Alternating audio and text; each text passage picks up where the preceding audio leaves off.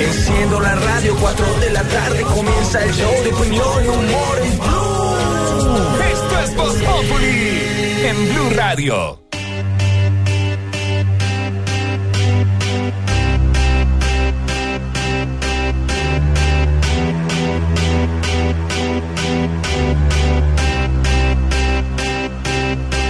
Got a feeling that tonight's gonna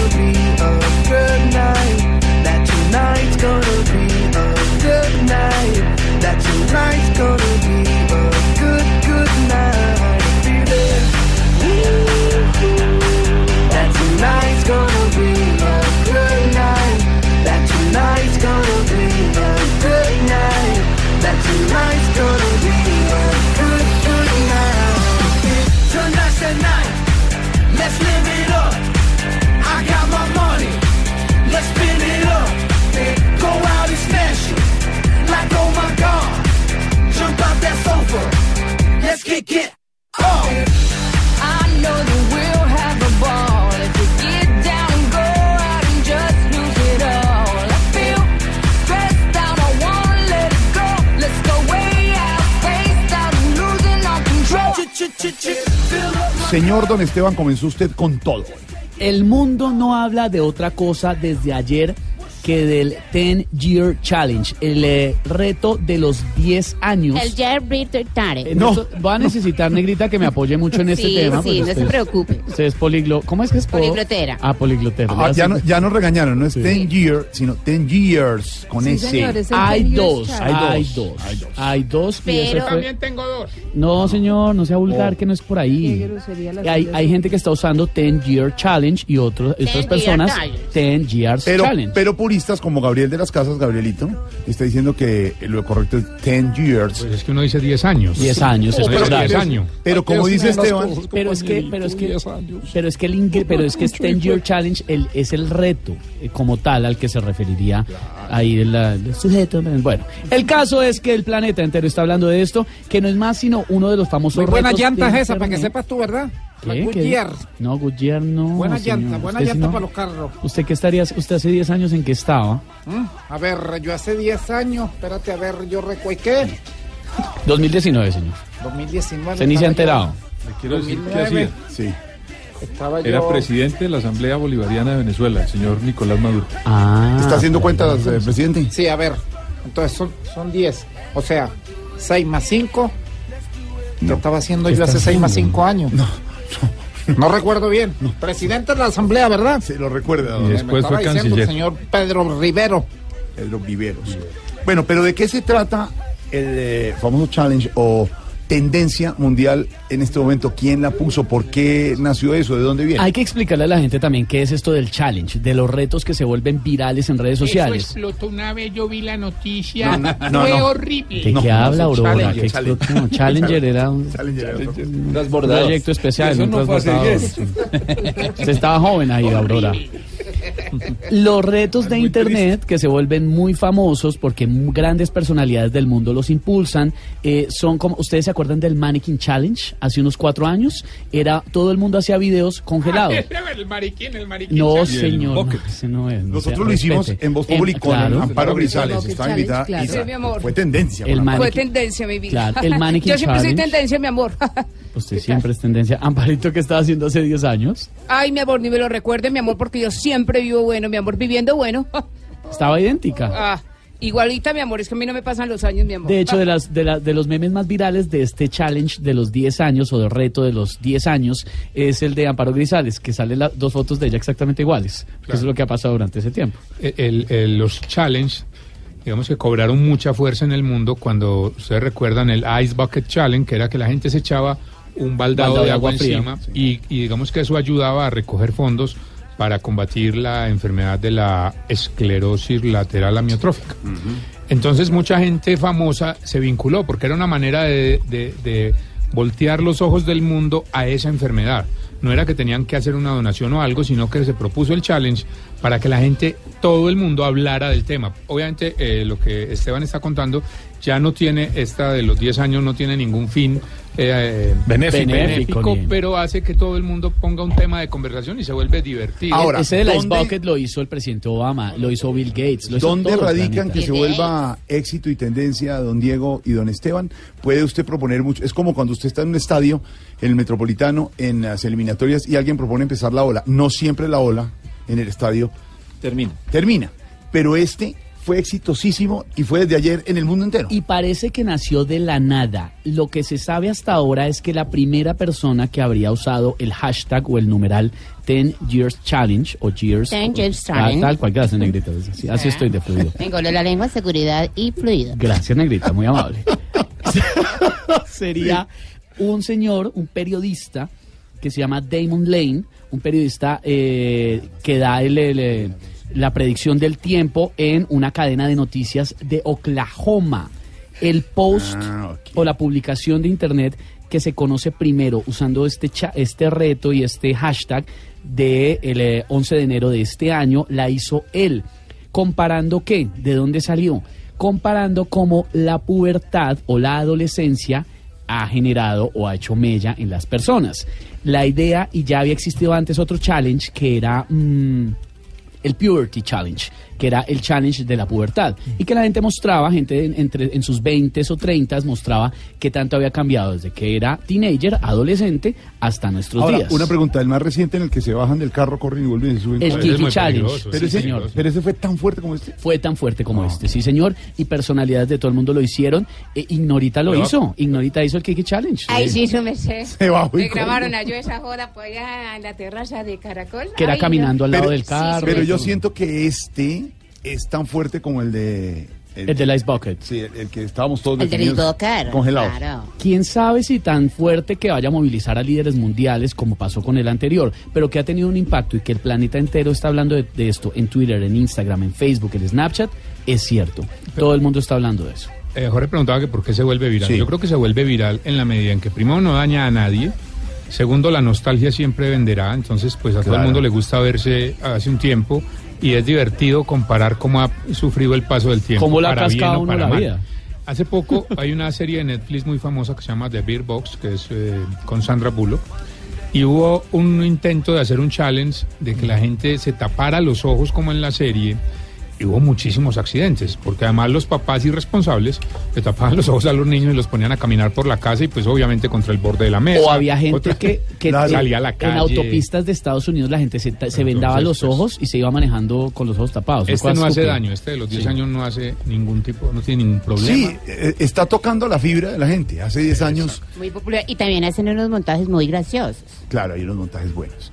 Pero bueno, Hay unos buenísimos. sigue sí. siendo tendencia y sigue en el mundo. Sigue siendo ¿Qué tendencia. famosos se han metido en el rollo? famosos de todo el planeta. Estaba viendo hace un momento, por ejemplo, una foto de Don Omar, que ha cambiado muchísimo, porque además yo no sé si ustedes recuerdan que el cantante de reggaetón Don Omar era eh, tenía una- un nivel de obesidad bastante importante. En 10 años ha cambiado muchísimo. Estaba viendo también hace un momento de mujeres muy reconocidas como Giselle Bunchen, estoy viendo acá el de Residente, el ex vocalista de Calle 13, estoy viendo también un recuento que hace la revista People de eh, Ryan Seacrest, el eh, reconocido presentador estadounidense, que también se le sumó al rollo. Veo un señor eh, padre linero. Que Ah, también bueno, puso- está- el del Padre Linero es similar, a- con sí. todo el respeto que, me- que además quiero mucho al Padre Linero, eh, pero similar a lo de Don Omar. Claro. Porque el Padre Linero tenía también obesidad. no- Ah, creí que también había sido reggaetonero. Hombre, eh, hay, hay personajes como un tal Loquillo Flores Ah. que pone 2009, 2019, pero creo que el de predicción. 2029. Loquillo era solamente 10 para atrás. Pero al paso que hoy voy para allá, yo puse ahí que cada día menos pelo y más palo, gracias a Dios. Hay que poner eso. Dejemos ya. ¿Hasta cuándo? Eso. Hace 10 años que estaba haciendo usted. No, eh, estaba en otro planeta, no conocía la Tierra, pero me veo muy bien desde el aterrizaje. Bueno, señor. Sí, diez años. 10 años después. 10 years ago.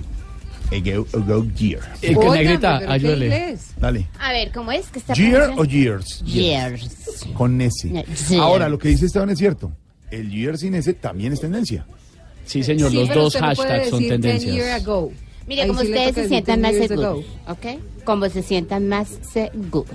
El challenge de los 10 años o el reto de los 10 años para que la gente, pues, ay, eche para atrás, haga memoria y diga qué estaría haciendo yo en el año 2009. A propósito de esta canción de Black Eyed Peas que se llama I Got a Feeling, que I Got fue a Feeling. el gran éxito negrita del año I Got a 2009. ¿Sabe qué significa I Got a Feeling? Sí. ¿Qué? Qué calor, qué calor. Es como Entonces- tengo un sentimiento, I got a feeling, tengo una vibra, tengo... Nuestro hashtag, señor, para los oyentes. Nuestro hashtag de hoy en Voz Populi es numeral hace 10 años yo. Para que los oyentes nos cuenten en qué andaban hace 10 años. Si quieren compartir fotos de una, háganle. Y por supuesto aquí los vamos a estar leyendo al aire. Y también, también les tenemos un playlist o una lista musical de lo que fue éxito en el año 2009, hace 10 años, como esta canción de Black Eyed Peas.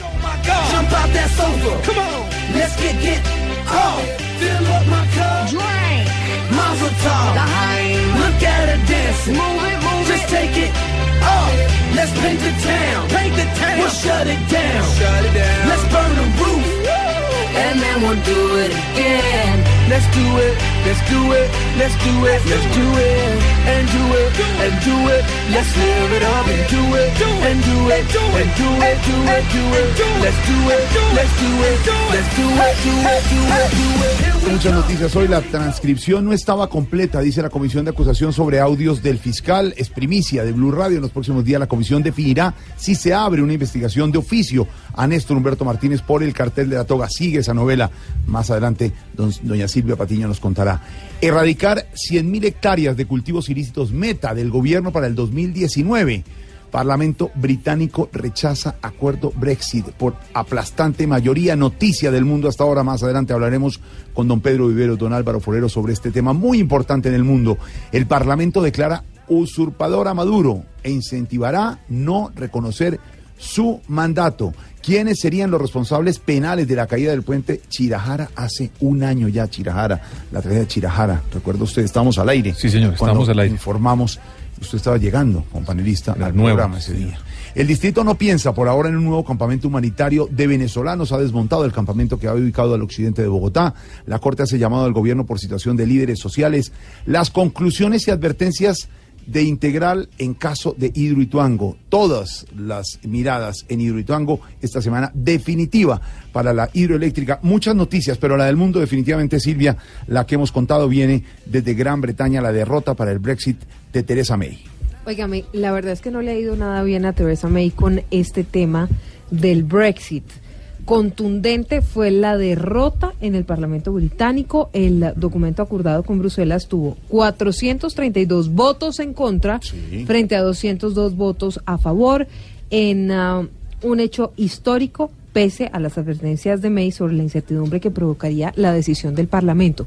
Pues el Parlamento no está escuchando a la primera ministra británica y eh, con esta aplastante mayoría le dice no a ese acuerdo, Joana Galvis. Se trata del mayor voto de castigo que ha tenido un premier británico desde 1924 e impide que la salida del Reino Unido de la Unión Europea vea la luz después de dos años de negociaciones. Con este revés, la primera ministra Theresa May inicialmente tendría tres días hábiles para presentar un plan B. Sin embargo, tras la derrota, el líder del Partido Laborista, Jeremy Corbyn, presentó una moción de censura sobre May a la que ella dijo estar dispuesta a enfrentar. Dicha moción se llevará a cabo este miércoles y podría abrir la puerta en últimas a unas elecciones generales anticipadas en Reino Unido. Si May no recibe el respaldo de al menos la mitad de la Cámara en esa votación, se abrirá un periodo de 14 días en el que ella u otro candidato tendrán la opción de proponer un nuevo ejecutivo. Joana Galvis, Blue Radio. Joana, gracias. Es noticia en el mundo y muy importante, don eh, Pedro Viveros, porque estaba muy pendiente Gran Bretaña y el mundo de lo que pasara con el Brexit. ¿Qué pasa ahora con ella? Es la pregunta, con la primera ministra. ¿Sabe que, Jorge, para que los oyentes entiendan un poco, se vota el Brexit, los británicos deciden que definitivamente sí quieren la salida de Reino Unido de la Unión Europea, pero nunca, Pedro, se votó el cómo. Y en eso es en lo que hoy está estancado el proceso y eso es lo que hoy tienen problemas a la primera Cuando ministra. hablamos del Brexit, eh, es la salida de Inglaterra, de Gran Bretaña, de la Unión Europea. ¿Qué va a pasar con ella, con Teresa May? Se está jugando en este momento su vida, su futuro. Jorge Alfredo, ¿y sabe qué es lo más duro de la derrota para Teresa May? Que 118 de los 317 diputados, o, o digamos para que en Colombia entendamos bien, representantes o senadores que están en la Cámara de los Comunes de, de Gran Bretaña, 118 del Partido Conservador al que pertenece Teresa May, votaron para que no pasara el Brexit, o es decir, votaron en contra de ella, lo cual nos lleva a pensar que ella no tiene mayorías dentro de su partido. Y eso que desemboca en que el líder de la oposición, que es el laboralista Jeremy Corbyn, pida en este momento la moción de censura. ¿Eso qué quiere decir? Que cuando no hay mayorías y el partido que apoya a la primera ministra Teresa May se le divide de la manera como se le dividió, puede la oposición llamar a elecciones para que le hagan una moción de censura a la señora Teresa May y convoquen el mes siguiente unas elecciones en el Reino Unido para saber quiénes son o cuál es el partido mayoritario en ese Reino Unido en este momento para que el líder de ese partido mayoritario en votos pues sea el nuevo primer ministro de los británicos. Querría decir, Pedro, que la primera consecuencia de esto que está pasando en el mundo, en Gran Bretaña, de esta aplastante votación, eh, mayoría eh, de acuerdo contra el Brexit, querría decir que Teresa May se podría ir del gobierno. Claro, si ella, imagínese usted que ella hubiera quedado, digamos, la mitad pierde, pero su partido en la totalidad la apoya, de pronto ella ha podido tener un manejo dentro del Congreso. Pero la realidad es que 118 de los 317 congresistas se fueron en contra de ella. Eso quiere decir que dentro de su partido ella no tiene la solidez para manejar las mayorías del partido. Por eso la oposición, el laborismo, pide que haya un cambio o una moción de censura contra Teresa May. Ella venía teniendo varios problemas porque eh, Irlanda no estaba aceptando las condiciones de la salida que ella había Sí. propuesto a la Unión Europea, o sea, lo que dice Silvia, el cómo salir no estaba de acuerdo con lo que pensaban los irlandeses y pues estaba, se iba a producir Jorge Alfredo una división muy importante en una sociedad como Irlanda que viene a resolver un conflicto histórico y que por el Brexit de pronto se ha tenido que dividir también. Eso tiene que ver con la novela, el novelón del Brexit en el mundo, en Gran Bretaña. Es la noticia en este momento que tiene y acapara la atención del mundo. En Colombia sigue la otra novela, la del cartel de la toga y los audios donde es mencionado el actual fiscal general Néstor Humberto Martínez, Silvia.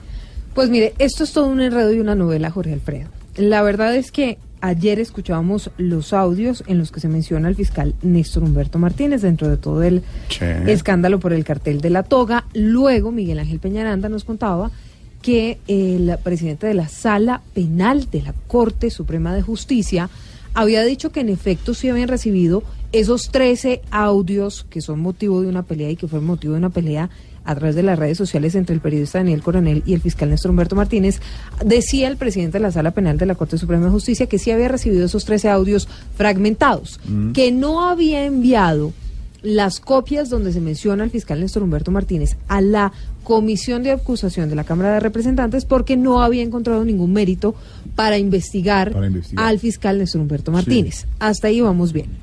Esta mañana, en ah, primicia en Blue Radio, el investigador del caso en la comisión de acusación de la Cámara de Representantes, el doctor Tobar, dijo que sí tenía en su poder toda... mm, el presidente de la comisión de acusación dijo que habían recibido sí las, como las ah, transcripciones fragmentadas, sí. ¿Cierto? sí. y que no descartaba, decía el doctor Tobar, si se habría una investigación de oficio al fiscal Néstor Humberto Martínez por el cartel de la toga.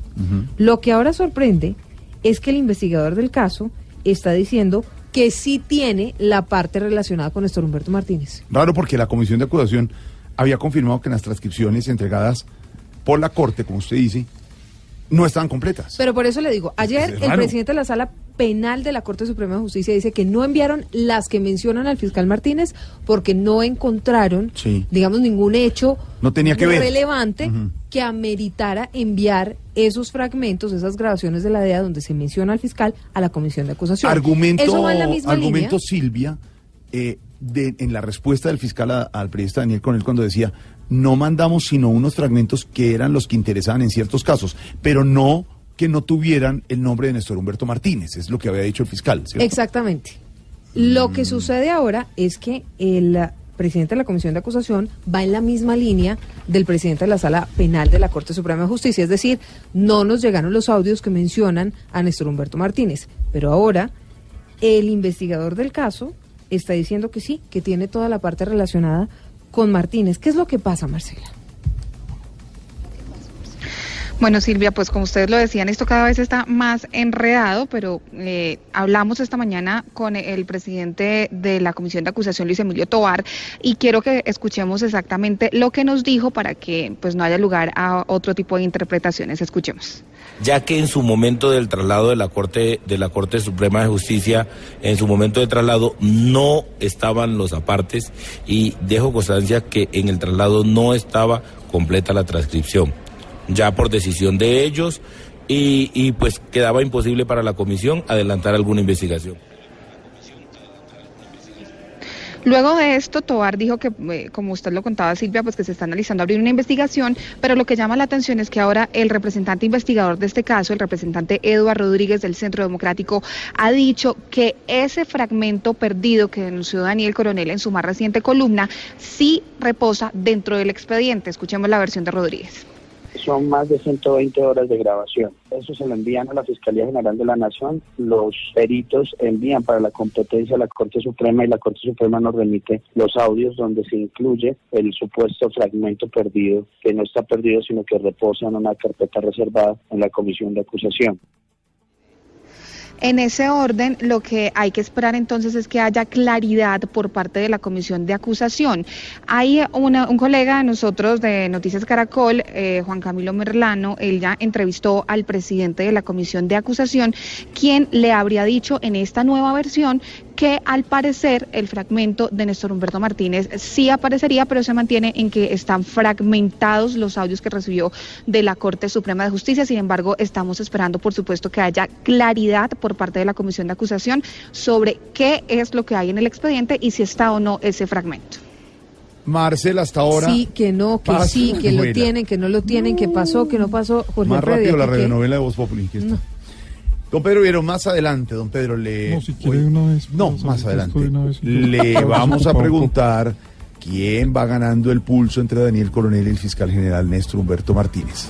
Aliste usted sus antenas y sus análisis. Sí, voy a estar pendiente para No, no, pero es No, no, Pedro, no, no Peter, Peter. es Pedro. acerca de este pulso que tiene en vivo toda la sociedad colombiana. Mientras tanto, los ojos también están puestos sobre Hidro y Tuango, a menos de 24 horas del cierre de la compuerta número 2 de uno de los túneles de la Casa de Máquinas, Silvia.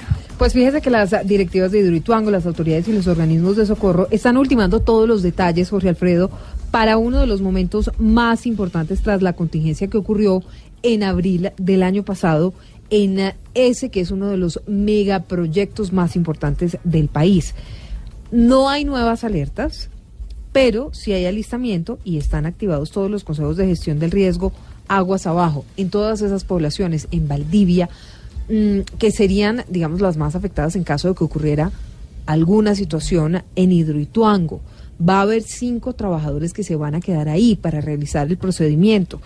La enviada especial de Blue Radio es Cristina Monsalve. Cristina, buenas tardes. Usted está allí en la presa con todos los detalles por este cierre de la compuerta número 2.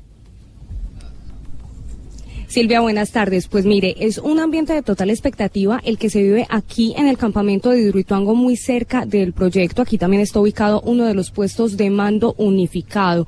Este se activará mañana a las 5 de la mañana, pero comencemos con los protocolos que se van a aplicar desde hoy. A las 12 de la noche van a ser evacuados los trabajadores de la obra, debido a que, como usted lo decía, Silvia, allí para el momento del cierre de la compuerta solo van a estar los cinco expertos que van a realizar la maniobra.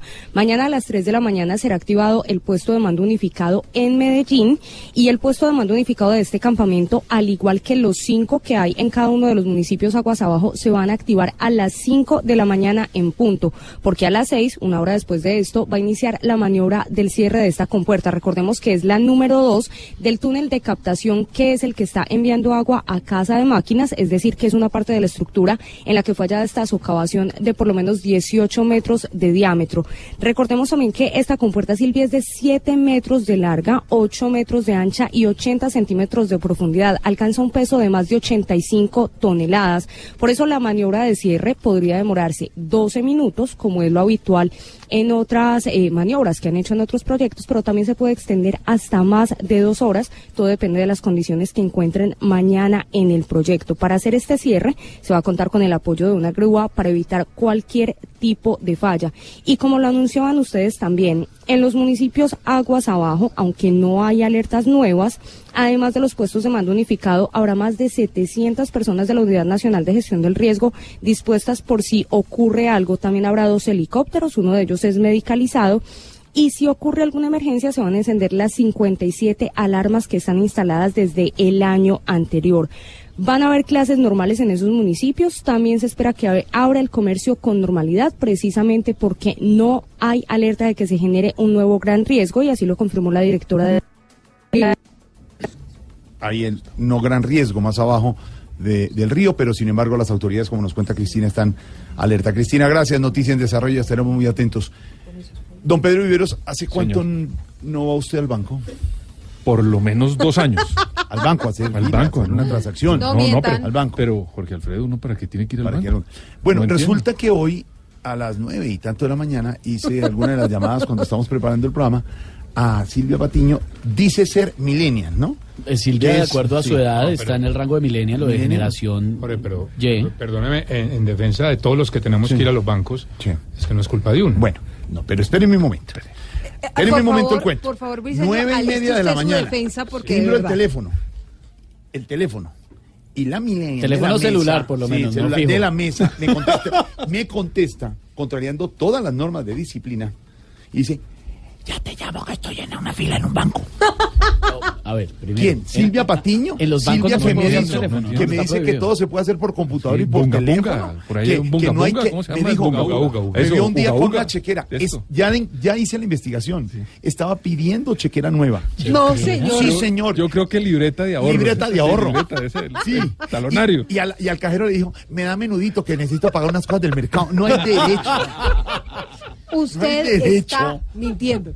Consultorio vaya, vaya. ¿Qué hacía en el banco? ¿Qué hacía no, llevado a un banco, banco? a un ¿Qué banco un banco? físico La explicación, la explicación es No, muy no, no, un sencilla. banco. No, la explicación No, es sí, sí, sencilla, sí. mire. Yo tengo mis, mis cuentas, mi cuenta de ahorro, todas mis cuentas mis no, pues ser por- las tarjetas de crédito y eso en un banco. Cuenta corriente, caramba. No, y entonces cuando tengo que hacer los pagos, Nada. los hago por la aplicación. de- No, llevaba las señor. moneditas de la alcancía. Pero resulta que tengo una tarjeta el de recibo crédito del agua como in- como de otro Aurorita. banco. No, señor. Ah, no, sí la entiendo. Como su tarjeta de crédito no está, no está no es, asociada de, a ese no banco. es de ese banco, se fregó. entonces, exactamente. Y le toca ir a Esa es la pagarlo con explicación, dinero toca ir físico. A pagarlo. Pero eso se puede, no, pero eso se puede ya. Se puede, se claro, puede, le hice una se transferencia, puede. pero esa transferencia le cuesta una plata. Ah, está cañé. No, Ah, señor. Carísimo. No, Es carísima. no. Resultó No, tacañé nada además de. Vigelians. Atrevidos todos. No, pero a uno No, sí le toca, le toca ir, porque hay veces que se complica la clave y todo ese cuento, Bueno. entonces tiene No, no, que ir a no, le hasta explico una cosa Sí, ahorita que no lo puede hacer Eh, eh, Hay transacciones en los bancos a las que usted tiene que ir a dar la cara. No sé por qué razón. Con todo lo que promueve la tecnología Sí. Y precisamente Uga Uga. Entonces, a, a mí personalmente me toca ir cada mes Pero es usted. a, que, a que lo vean a uno decir, es que va a Ah, sacar pero una plata es aquí usted, para pagar aquí. Pero no puede ser que la niña vaya a No. pedir una chequera, una tarjeta, No, para pagar una tarjeta. la- Usted la está yo la- usted está mintiendo. Nuestra. Millennial. A Aurorita le toca ir a declarar existencia. Agra- agradezcan Pero- ustedes que tienen para ir al Mire, banco. Exacto. yo le puedo Pero lo mostrar mejor de todo- cómo, por ejemplo, los recibos de mi casa tienen pago automático y Hubiera no grabado la llamada. Trin, trin, No, pero está, Ya te llamo que tengo la ficha 18. está, in- está indignadísima. No, pero Bueno, ¿qué es esto? Van por el número. Además de Silvia haciendo fila en un banco, ¿qué más nos da risa hoy, don Esteban? Pues nos da risa, Jorge Alfredo. Hablando de tecnología, por supuesto que Silvia Patillo es una experta, como nos ha demostrado hoy en su visita a la entidad bancaria. Pues lo que nos da risa es el eh, reto de los 10 años o el 10 Year o Years Challenge, con el que mucha gente está posteando foticos. Vieja, sabe que vi la de la vicepresidenta de la República, Marta Lucía Y Ramírez. era bien linda. Eh, claro, no, claro, sí, el tiempo pues ha pasado, pero ya es muy guapa, siempre ha sido muy guapa. Acuérdense que en, su, en sus años más mozos fue modelo y toda la cosa. ¿cómo así? No, señora, yo Óigame. que tuvo mozos. ¿Sabe qué, Esteban? Mm, Esteban Santos subió a su cuenta de Twitter en el 10 Years Challenge. El hijo menor del ex- Exactamente. Unas fotos de guerrilleras de las FARC Mm. Vestidas, digamos, con camuflado y luego ahora vestidas de civil. Muy bien. ese Ah, ese bien, es un ejercicio interesante. Bueno, a propósito que como lo que nos da risa es esto y nuestro hashtag de hoy es hace 10 años yo, Sebastián Gómez participa y nos manda un meme. Esto es un meme porque es una elaboración de dos fotos. ¿Cuál? A la derecha, o sea, 2019, sale nuestro señor director con todo respeto, Jorge Alfredo Vargas.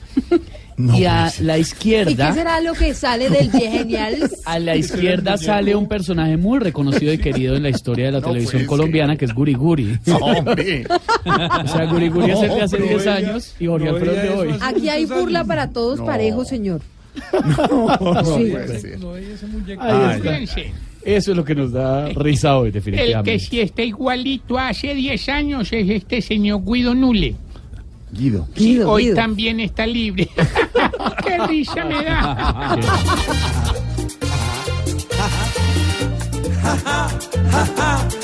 Qué risa me da que uno cambie en 10 años más que la justicia acá.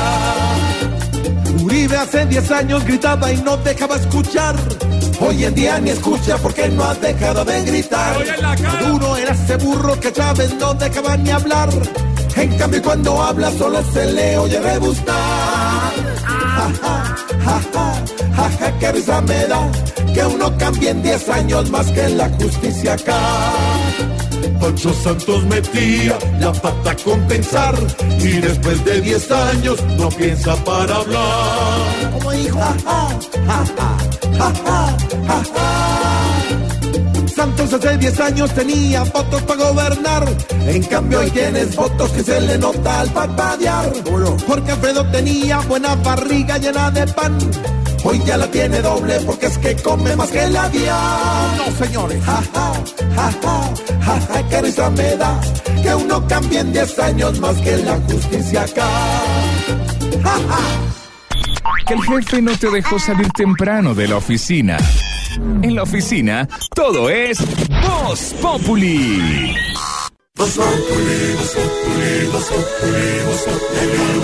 con opinión. Tenemos opinión, mucha imaginación. La noticia está acá y el mejor buen humor. Voz Populi, Voz siempre a las cuatro.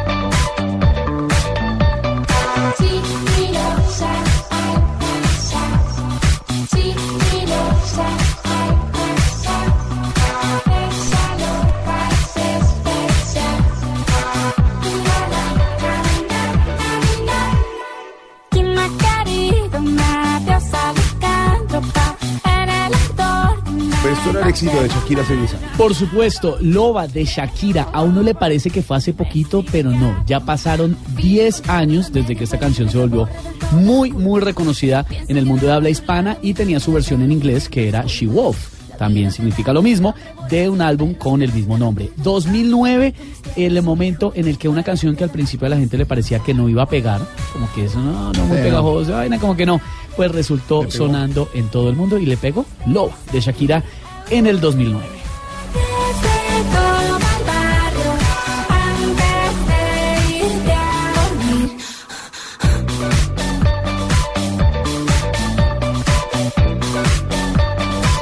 Padre Linero, pasa el tiempo, ya hablamos de su de su 10 años después.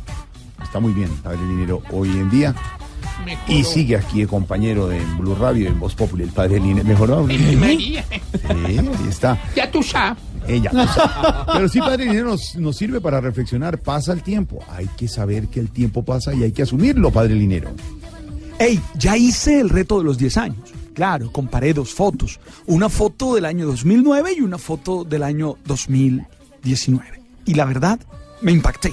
Primero por todos los cambios físicos, pero también pensando en cuántas cosas en cuántas experiencias, en cuántas situaciones, en cuántas alegrías, en cuántas lágrimas han pasado en una década. Por eso, hoy quisiera invitarte a que ese reto, que en principio parecería algo, ¿qué te digo yo?, medio ridículo, de esa dinámica ah, superflua de las redes sociales, te ayude a reflexionar y te ayude a entender que el tiempo va pasando y que la vida está en nuestras manos y que existe la posibilidad hoy de hacer que tu recuerdo mañana sea extraordinario. Sí, el tiempo pasa y nos deja huellas y nos va dejando experiencias y va dejando consecuencias. No sé si te has dado cuenta que lo que hoy vives es una consecuencia de eso que hiciste hace 10 años. ¿Qué estás haciendo hoy? ¿Cómo estás viviendo? No podemos seguir viviendo en automático. No podemos seguir empujados por la rutina. No podemos dejar que la costumbre vaya marcando el paso, chac, chac, chac, chac, chac, como si nada.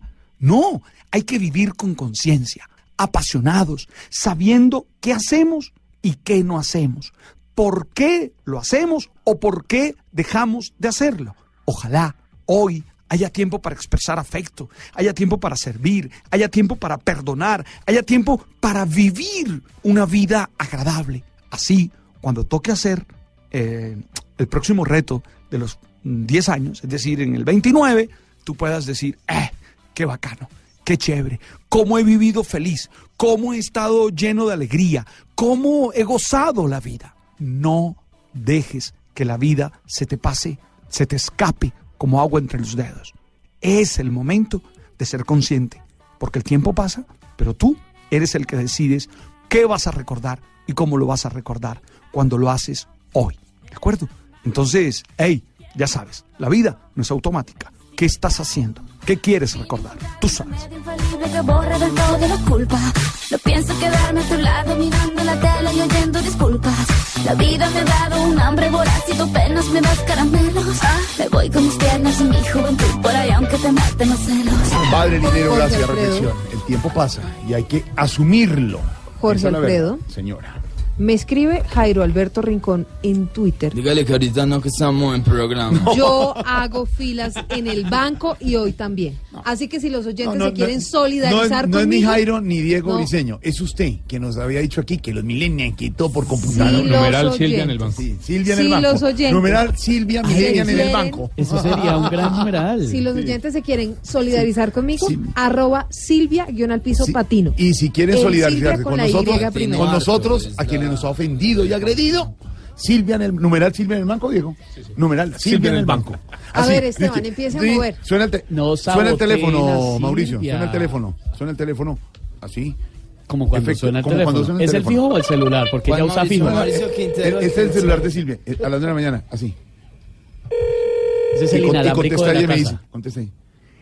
Ya te llamo que estoy haciendo fila. En el banco tengo la, la ficha número 16.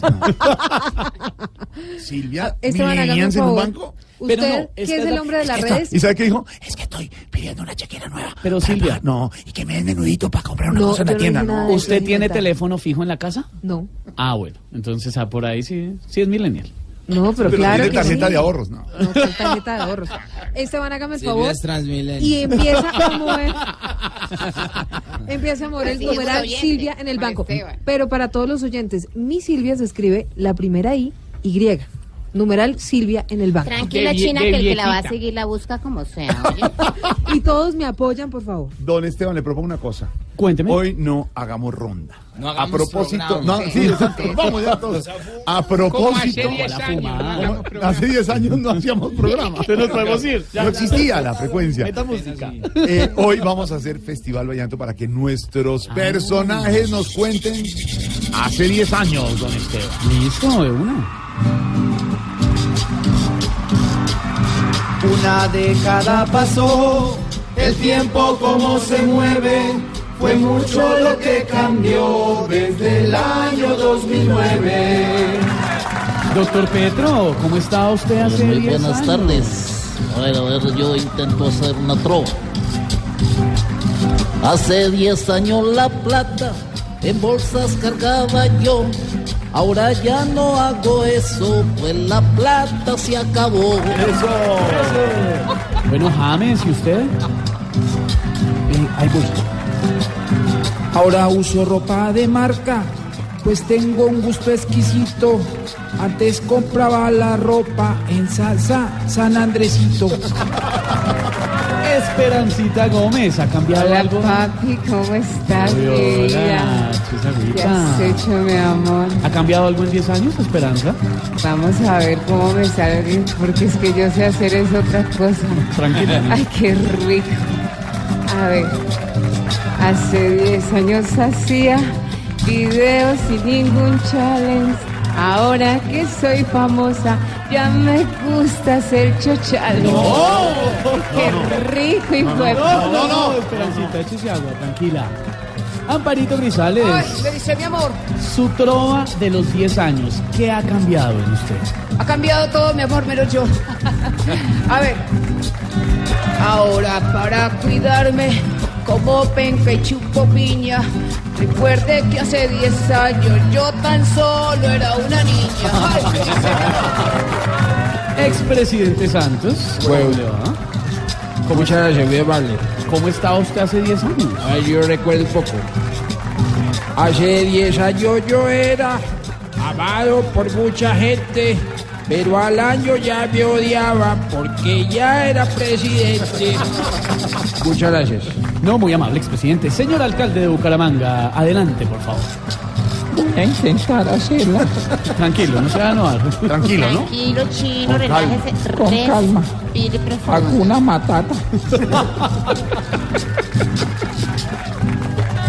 Hace 10 años estaba viendo la familia tuta y hoy a todo el que veo me parece un hijo de tuta. Cálmese, por favor. Maluma, nuestro querido Maluma, hace 10 años, ¿cómo estaba, Pretty Boy? ¿Qué tal, señores? Les cuento que hace 10 años yo era el pollo Maluma y hoy sigo siendo un pollo por el reguero de plumas. Tarcisio. Ay, ay, ay. Y usted, con respeto. No, señor, con respeto, por favor. Ahí voy, ahí voy, Hace 10 años estaba gastando la plata en chorro y hoy solo cambio pañales de esos viejitos cacos. ¿Pero qué es eso? Una década pasó, el tiempo como se mueve, fue mucho lo que cambió desde el año 2009.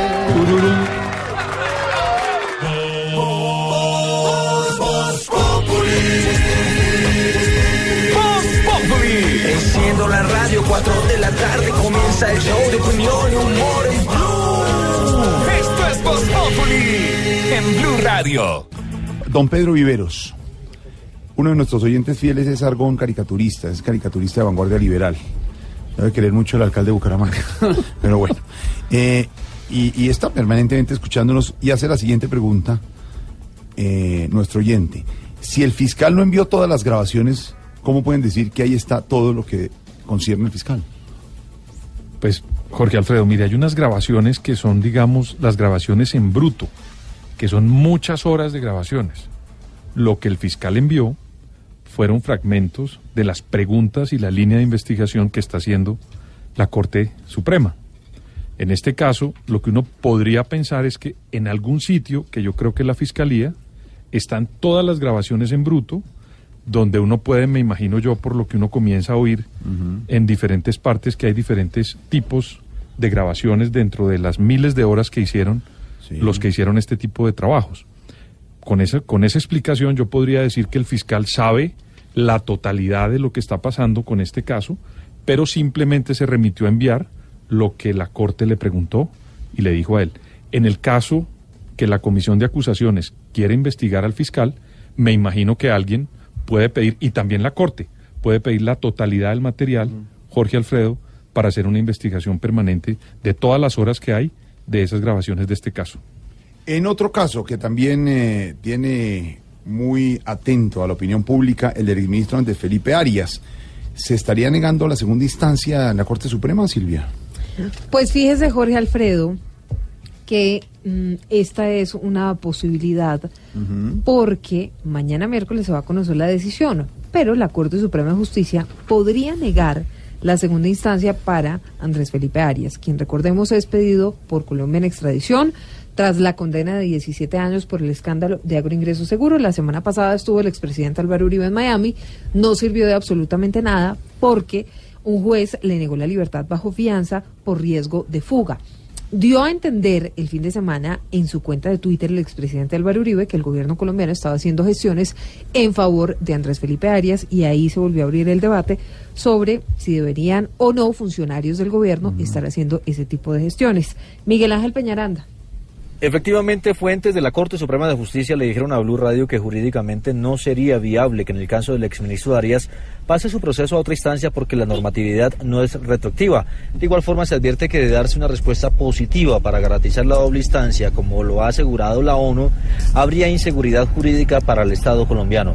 La decisión que está en manos del saliente presidente de la Sala Penal, magistrado Luis Hernández, rechazaría argumentos en los cuales se advirtieron que no hubo garantías ante el proceso contra Arias. Por el se advertiría por parte del alto tribunal que en el 2014, cuando se dio la condena, se dieron las garantías procesales y porque en ese momento solo existía la única instancia.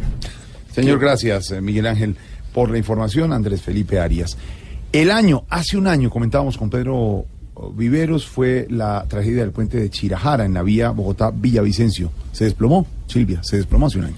Sí, señor, nueve personas muertas dejó esta tragedia.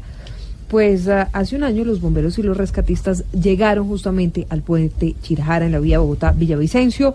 Tras el colapso de la estructura, varios heridos también dejó la emergencia, pero ¿qué pasa hoy?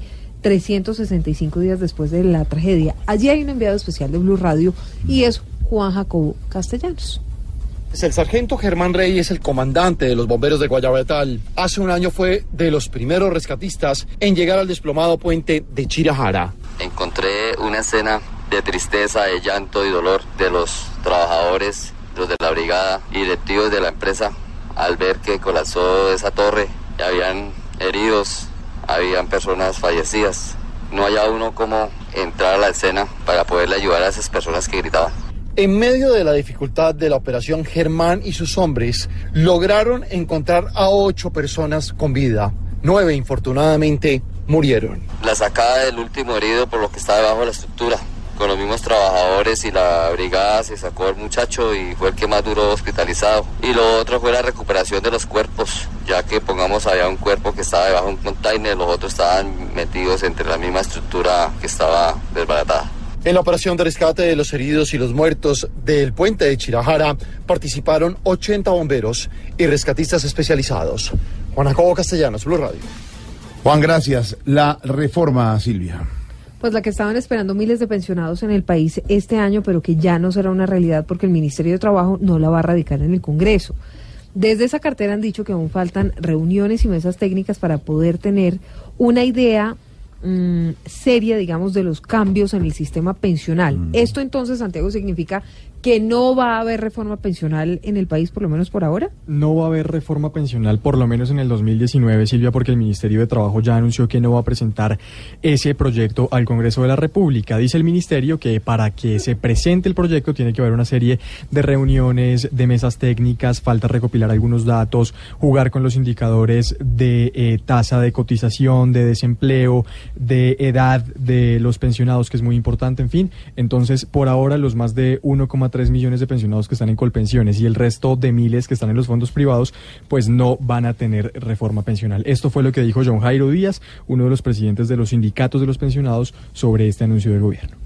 Exacto, nos preocupa que empiecen a dilatar ya la situación y esto es un compromiso que nosotros consideramos que es serio por parte del señor presidente de la República, porque fueron de los condicionamientos que pusimos con las centrales obreras y los pensionados para poder eh, llegar a ese acuerdo del salario mínimo. Entonces no sería justo que el gobierno nacional ahora nos deje colgados de la brocha, como se dice popularmente, porque estamos confiando.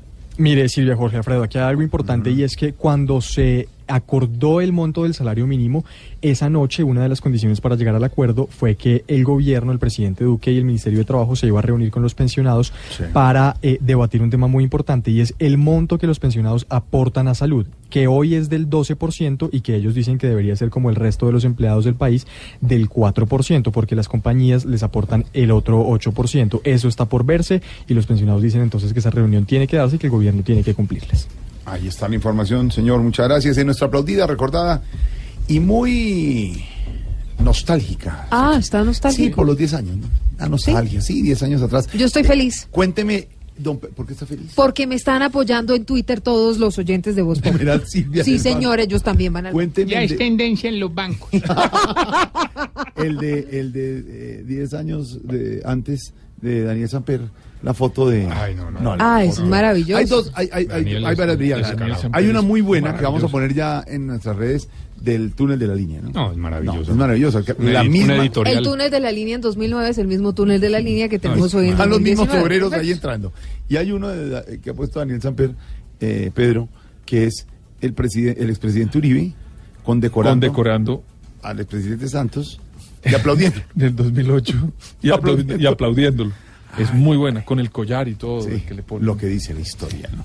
Aplaudida, recordada y muy nostálgica sección de ¡Qué belleza! Silvia que tenemos. Pues qué belleza, porque en Soledad Atlántico, Jorge Alfredo han denunciado por estafa a una mujer que habría pedido dinero a cerca de 500 personas a cambio de darles trabajo en la zona franca de Palermo. Por supuesto, la señora estafó a toda esta gente, no hay trabajo y se les llevó la plata. Ingel de la Rosa.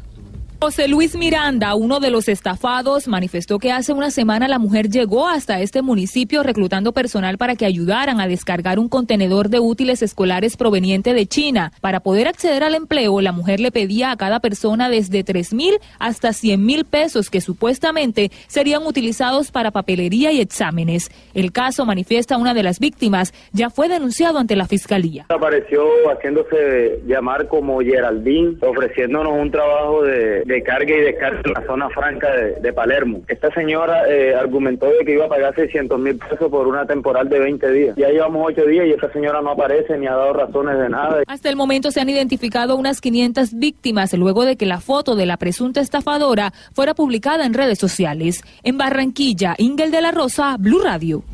Gracias por la información. ¿Cómo va la agencia? Eh, ¿Cómo es que dice? La agencia Batalla de Modelos. Batalla de modelos. Vamos muy bien. ¿Cómo Bien, va el bien, rating de la agencia? bien. Le cuento Muy el bien. rating de ayer, 14 de enero, Noticias Caracol de las 7 de la noche, 31.8 puntos de share, su enfrentado Noticias RCN 14.6, luego la agencia 27.7 Vamos frente a eh, Reto 4 Elementos 15.2, Lo quito por ti 41.6, La Ley del Corazón 15.3, luego ya la Piloto 38.3, Intriga de RCN 8.1. Ahí está el rating. Pues eh, vamos a hacer comunicación en este momento con eh, eh, la Miss España. ¿Se acuerdan ustedes, Miss España? Ah, sí. Por favor, que pensamos puede dar una opinión con conocimiento de causa de lo que puede estar pasando con Mara en el programa. Mara es la participante transexual, eh, transgénero de la agencia que ya hoy en día pues hizo su tránsito completamente y es una mujer. Muy bonita. Y es muy bonita. muy bonita, guapa. está ganando adeptos y seguidores y lo hace muy bien y trabaja muy bien en su modelaje también. Y va al banco. Y va al banco también como Yo no creo que al banco porque ya es millennial. Alguien. ¿Perdón? Ella, se va- ella, ella hace transacciones, pero Numeral. Silvia en el banco. Aquí tengo en Twitter a la gente, ya le voy a leer. Pero Ya le voy a leer. A Millennial, cómo los hizo quedar de mal. Eh, la que nos puede dar una opinión con conocimiento de causa sobre esto es Miss España, que la tenemos en la línea. ¡Aló, Miss España! Hola, ¿cómo estáis? Saludos sinceros a todos. Eh, bien, nos alegra saludarla. ¿Qué opina de que ya se estén incluyendo participantes transexuales en este tipo de proyectos? Bueno, la verdad no sabía lo de Mara Mm. y la verdad es que la noticia me hace flipar. Además se ve que la chica tiene el palito para eso, Ah, pues así sí, que disculpadme un segundo que creo que ha llegado un domicilio. Tranquilo. Gracias, Juan. ¿Cuánto le debo, caballero? Coño, ¿cuánto? ¿Pero me estáis viendo la cara de gilipollas o qué? ¿Cómo me vas a decir que vale todo eso? ¡Coño! ¡Estoy loco! ¡Vete de mi casa, perro! Disculpadme. Me decíais. Sí, señora, estamos hablando con usted, Miss España. ¿Usted cree que el hecho de ser hombre le resta feminidad a, a una modelo? Joder, claro que no. Miradme a mí, que soy pura feminidad. Sí, claro. Desde la punta de los pies hasta la manzana de Adán. soy puro, puro feminismo. Esperadme un momento que, que mi cachorrillo está molestando. ¡Coño, alguien coja este perro, coño! ¿Pero quién, de quién es este perro? ¿Pero no ves que estoy hablando con Colombia? ¡Mierda! Disculpadme, ¿me decíais? Sí, eh, sí, no, le decía a Miss España. Qué pena es que la gente interrumpe cuando Claro, estamos claro, no hablando. la dejan hablar. Eh, queríamos ¡Coge solo... puto perro y ya! No, claro. Disculpadme, ¿me decíais? No. Eh, que solo queríamos saludarla. Gracias. Y por lo del programa de que está en Colombia, mm, y queríamos oír su, su versión, pero bueno, Sí. terminemos con una pregunta más sencilla. ¿Qué, qué música le gusta a España? ¿Por qué la risa? No, no, ¿qué, qué música le gusta? Bueno, pues nada, antes de la operación me gusta... ¿Por qué la risa? No. No entiendo. No, no, aquí no sé qué está pasando, pero simplemente Pues nada, os, tranquila de- usted, sí. os decía que antes de la operación me gustaba el hip hop, Sí. pero bueno, ahora me gusta más el trance. El trans, claro que es una Sí, el transexual. Bueno, eh, debo, la verdad es que, dame un momento que creo Sí. que algo se está quemando. Sí. ¡Coño! ¡Florencia! ¡Que no sentís que se está quemando la comida! ¡Coño, los huevos! Son los únicos huevos que quedan en esta casa. ¡No los dejéis quemar! Disculpadme, Sí, creo no, que tendré que colgar. Os quiero. Besos. Eh, Besos después. O bueno, saludos, más bien y abrazos. Después la volvemos a llamar. Muchas gracias. ¿Por qué no le mandó besos? Un abrazo grande, Ah. respetuoso, una península ibérica.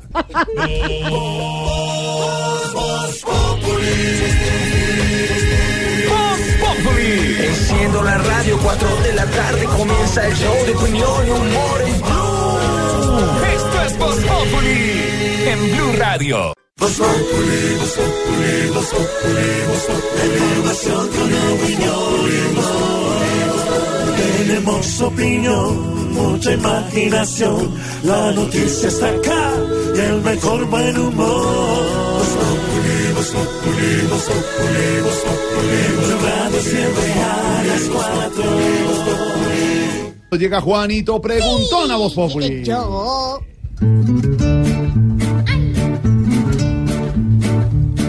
Juanito preguntaba con deseos de saber las cosas que en Colombia no podía comprender. Juanito, a tus preguntas damos hoy contestación para que no te enredes tanta desinformación.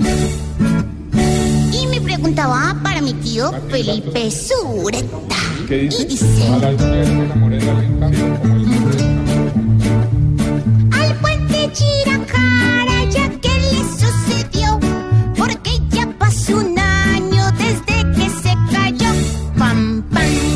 Pues Juanito, recuerde que exactamente hace un año colapsó el puente de Chirajara que queda en la carretera entre Bogotá y Villavicencio. Eh, por supuesto, hubo 10 eh, personas desafortunadamente fallecieron allí. Mm, y no sabemos realmente qué pasaría con estas familias. Ahora, este es un puente que había sido supuestamente el orgullo de la arquitectura y de la ingeniería del país. Allí estuvo el presidente Juan Manuel Santos en su momento, con el empresario Luis Carlos Sarmiento, mirando esta maravilla de la ingeniería. Pues esta maravilla colapsó y ya se sabe por un informe que entregó ayer la Fiscalía General de la Nación, un informe de 17 mil páginas hecho por un grupo de profesionales y de científicos de una universidad española, que realmente falló el diseño y falló la construcción. Mejor dicho, lo que tenía que salir mal, salió todo mal. Y obviamente, por supuesto, eh, pues esto representa un atraso en la ya atrasada carretera Bogotá-Villavicencio, de la cual yo estoy oyendo hablar, Juanito, hace más de 35 años, cuando en el año principios de los 70 pasó la mm, tragedia, que obviamente usted no oído hablar de ella, de, que, de Quebrada Blanca, que fue que también colapsó un puente y también hubo muertos y hubo derrumbes. Pues bueno, pues ¿qué ha pasado? Pues nada, eh, realmente lo cierto es que los constructores tendrán que reiniciar nuevamente por su cuenta y riesgo y bajo su responsabilidad y costo absoluto, porque recuerde usted que esto era una concesión, una licitación que había dado o que dio el gobierno colombiano. Así pues que llevamos un año, no se vislumbra un nuevo puente pronto, No sabemos, y yo no lo sé, por eso no puedo hacer ninguna afirmación en un sentido o en otro, si ya las familias de las víctimas de las 10 personas que murieron fueron indemnizadas, pero lo cierto es que en Colombia pasan y pasan y pasan cosas y como que todavía en este caso no ha pasado realmente nada concreto. ¿Dónde están los responsables que construyeron la cosa mal hecha? ¿Dónde están los responsables de la comisión eventual de un delito culposo, un homicidio culposo? Nada de nada, Juanito. En eso va el famoso puente de Chiraja. Gracias, tío.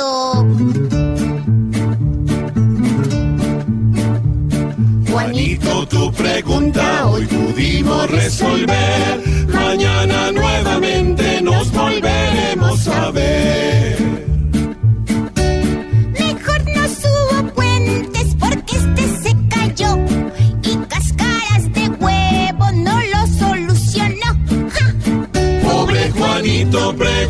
Siempre buscando explicación. Solo Blue Radio le dará contestación. Ahí está Juanito. Muy bien. Cuando regresemos abriremos las líneas. que tal un oyente, un empresario, hablando con don Esteban, con doña Silvia? El senador Robledo va a pedir poder hablar en Voz Populi. Maluma también nos contará sobre su operación. Muchos personajes, información, actualidad, opinión aquí en radio. Y el domingo a las 10 de la noche en Caracol Televisión, Voz Populi. TV. Voz Populi TV, Voz Populi TV, aquí el humor. Si al mejor de tu equipo lo quieres relegar, danos el papayazo y tendremos de qué hablar. Voz Populi TV, Voz Populi TV, Voz Populi TV, Voz Populi TV.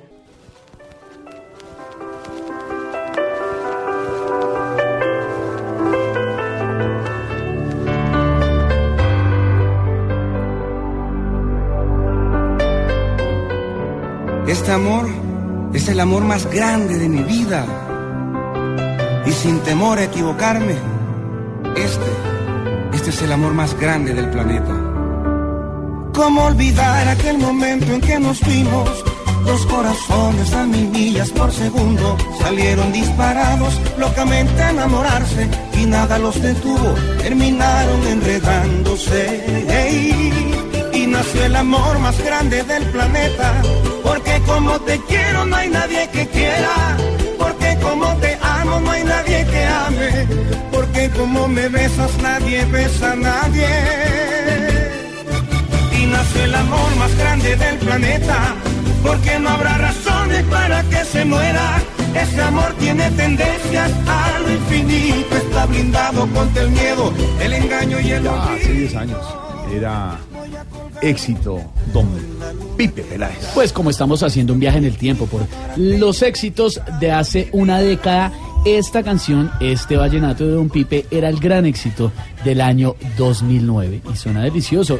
No le pasa, porque Alfredo, que uno siente que no fue hace 10 años, que No, fue hace fue hace 5, hace 4 años, una cosa así, ¿no? Sí, sí, sí. 10 años han pasado desde que Don Pipe se coronó con el amor más grande del planeta, como uno de los vallenatos más sonados del año. Porque como te amo no hay nadie que ame, porque como me besas nadie besa a nadie, nadie besa a nadie. Hasta esta hora sigue la gente hablando, sigue tendencia, pero las dos, ¿no? Year Claro, y Years. 10 Year Challenge y 10 Years Challenge, negritas. sí, eh, 10 Year Challenge. Exacto. O sea, Entonces nosotros para hacerlo más sencillo Lo puede estamos- decir sensual y le suena muy lindo. No, 10 negrita, no me. ¿Pero usted lo dice con ese o sin, sin ese? Como usted se siente seguro, mire, 10 Year Challenge. O sea, ahí es romántico. Ah, claro. ¿Sí? Lengua engolada y eso sale. Lengua bien. engolada, lengua engolada, rápido, seguro y firme. Pues, ¿Cómo es una lengua engolada, Lengua engolada, mire, china. Ah, tocando el paladar, tocando el paladar. La lengua, la puntita, tocando el paladar. El paladar. ¿Sí vio, doña Silvita? A propósito, numeral Silvia en el banco. Yo, Esteban.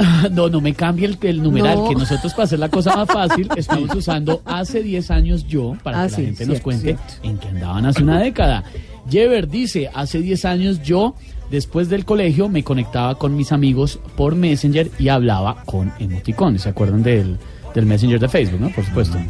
Nathan Muñoz dice, hace 10 años yo No disfrutaba tanto del amor de mi familia, de mis amigos, como ahora. El tiempo pasa. Uy, eso sí es cierto, ¿no? Ya está viejo, Nathan. Ya está Ay, ya, ya respete. Vivi Baena dice, hace 10 años yo disfrutaba al máximo de mis 20 añitos y un corazón Ay, no, ya dijo que tiene 40 entonces. Ella es de- una de las fieles oyentes de nosotros. Desocupada, sí, sí. sí. Ay, pues, pues, respete. Dice arroba Cledi Sofía Londo, debe ser londoño. Hace 10 años yo decía que nunca me iba a casar. Hoy estoy casada y con dos hermosos niños. Así es la vida. Nunca digas nunca. Uy, sí, porque es que la lengua es el azote del, del tiempo. Del tiempo. Del tiempo, sí, señor. Y de aquello. Así de aquello. Hace 10 años. yo. ¿Será que puedo leer, por favor, lo que me están escribiendo los usuarios? No, sé, señora, pero no, ¿cómo señora. que no? Sigue haciendo cola. No. No hay nadie que quiera, porque como te amo no hay nadie que ame, porque como me besas nadie besa a nadie, nadie besa a nadie.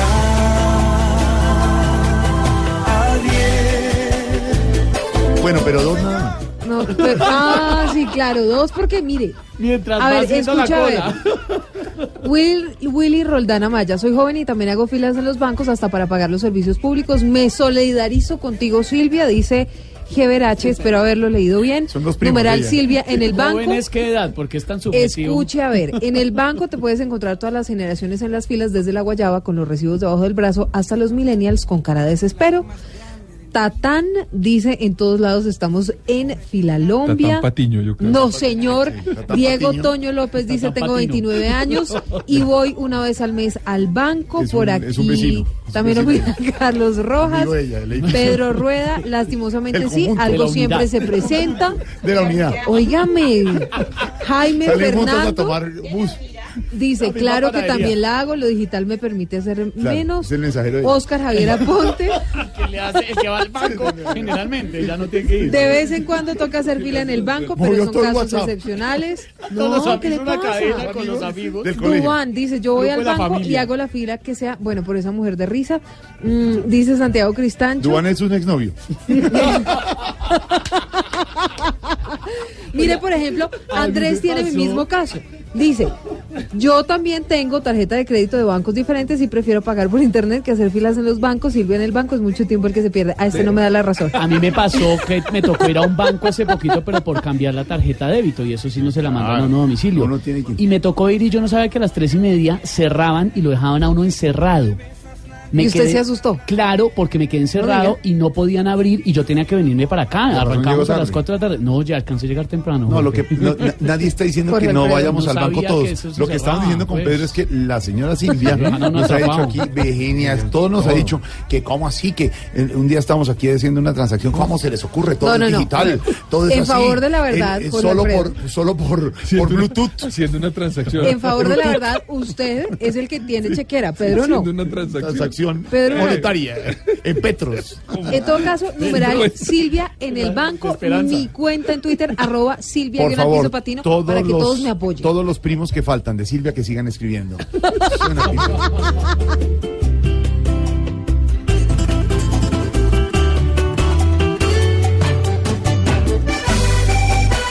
Este amor es tan ¿Qué está pasando hasta ahora, Silvia?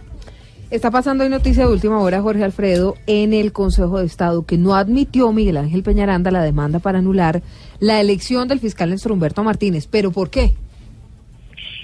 ¿Qué tal, Silvia? Muy buenas tardes. ¿Por qué? Porque resulta que se aplicó la caducidad dentro de las normas, lo advertí que ya habían pasado los 30 días que establece precisamente la legislación para presentar este tipo de recursos. No obstante, el alto tribunal advirtió que los demandantes tendrán tres días para presentar el recurso de súplica ante la decisión. Hay que recordar que dentro de esta demanda presentada por la ONG de Justicia se había advertido que la elección debía anularse por falsa motivación. Es decir, que Martínez, el fiscal Martínez, en su presentación omitió que había desarrollado trabajos para privados que contrataron con el Estado y que podría generar impedimentos en el futuro como jefe del ente acusador, pero en el Consejo de Estado ha dicho que la demanda tampoco cumplió los requisitos por y por lo tanto no debe hacer trámite ante lo contencioso.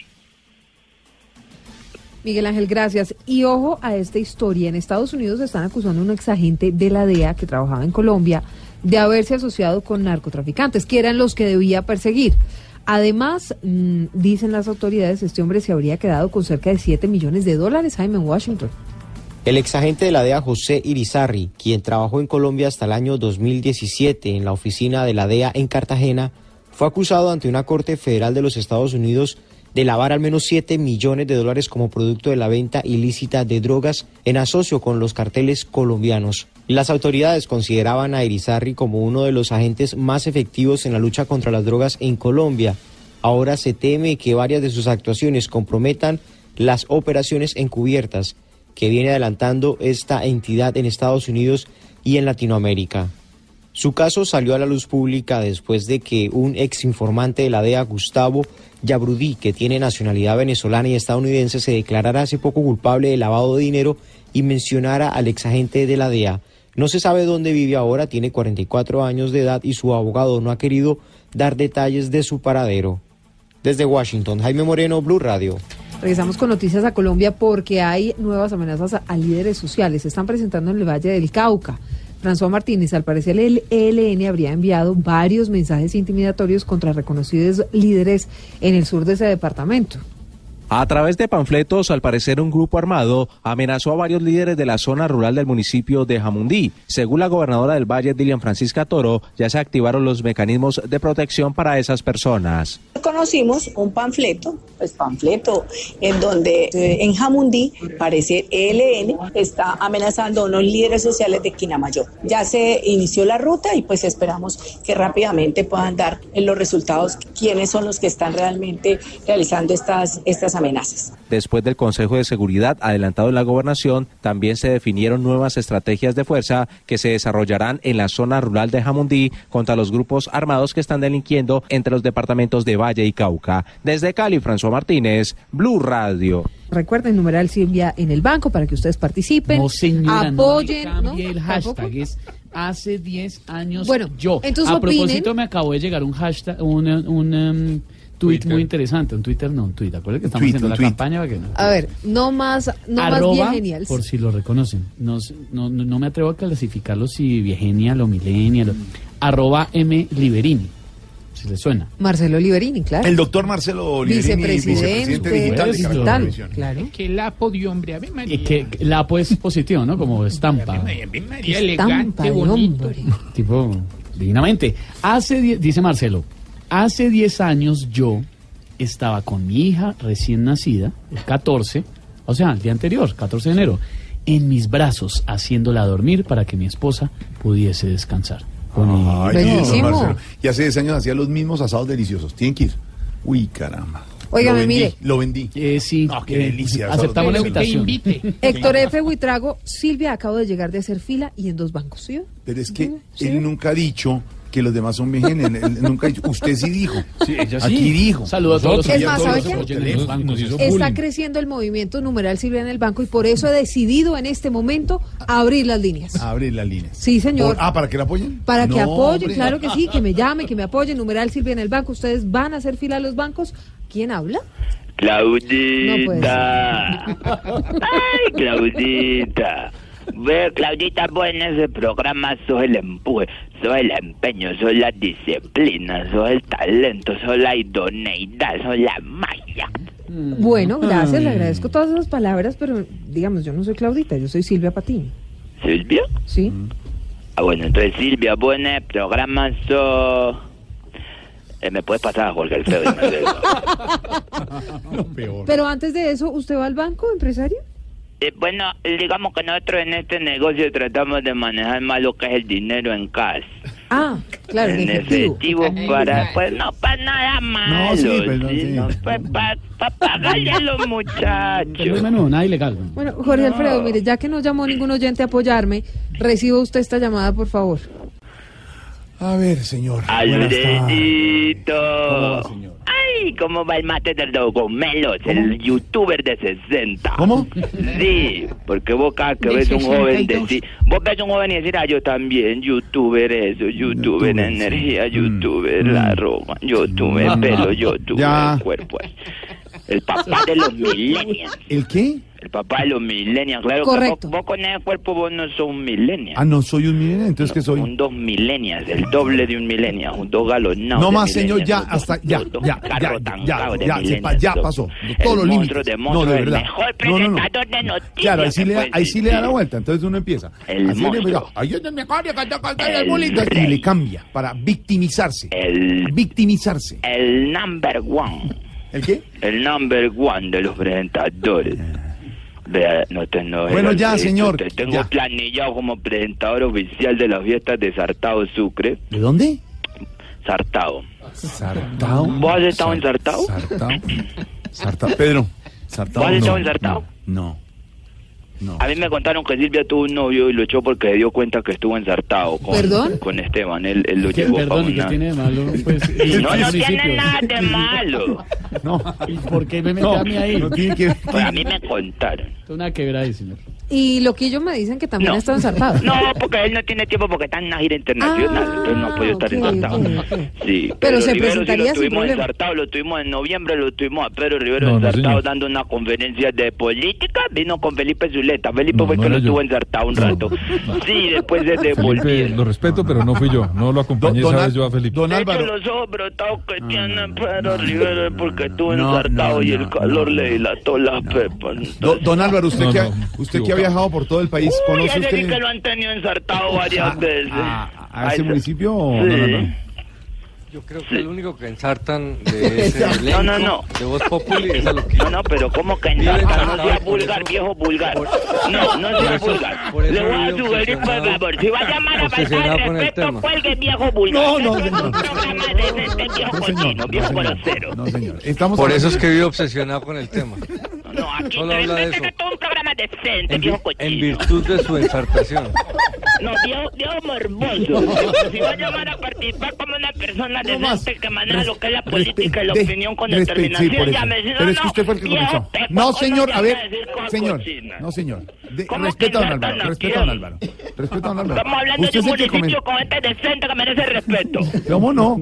¿Cómo no? Es que don Álvaro tiene razón. No, no, no, que, que el viejo no esté No, llamando no, la- todo es por allá, lo todo es por allá y no ensartaron, coge por ese lado. Todo con No, señor. respeto se puede. No, señor. Sí. Empresario, usted es vulgar y Maestro. irrespetuoso y se le contesta simplemente y hace lo que hace todo Atarbán, responder, aumentar el- eh, la agresión para hacerse la víctima. Exactamente. Victimizarse. Lo que le acabo de decir. No, Y ahorita es que. ¡Ay, qué bullying, qué bullying! No, ¿cuál bullying? No. Sí. no, es Sí. que el viejo pretapeo llama. No, está señor. uno, ¿Qué le pasa? Está tratando con No, respeto ver, la no. opinión Señor, pública. respete, respete. Yo creo que el apretado es Loquillo con esos pantalones.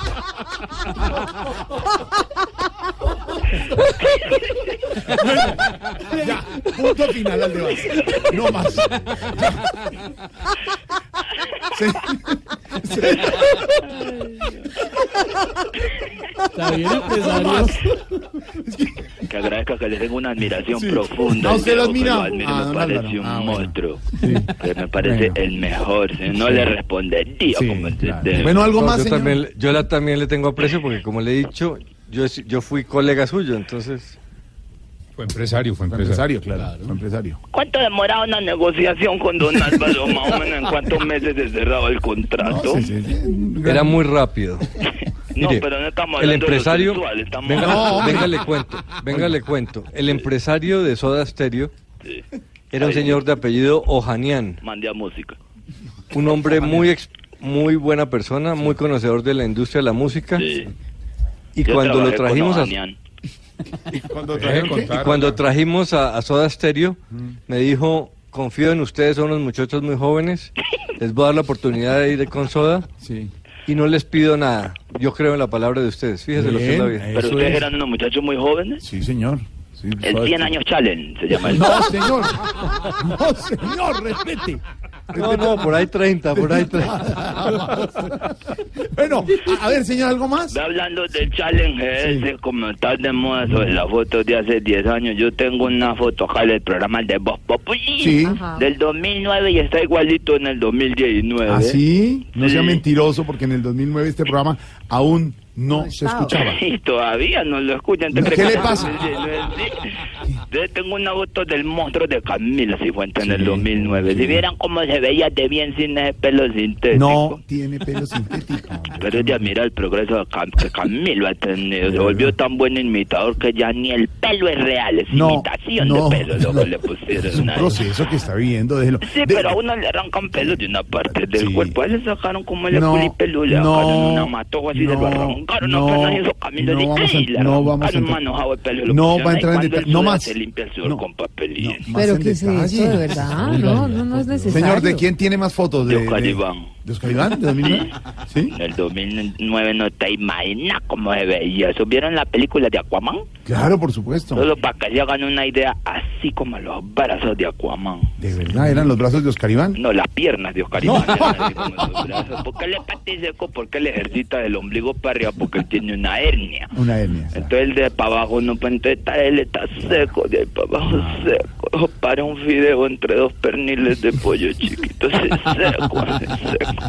¿Con quién más va a acabar hoy? No, no, no es acabar. Respeto por con todo. todo el mundo. Respeto y admiración. Señor, se le está copiando. Además, Digo, cayendo. Se le está a una gira con todo y lo estamos negociando a todos uno por uno. Les voy a dar ya 20 millones de pesos a cada uno.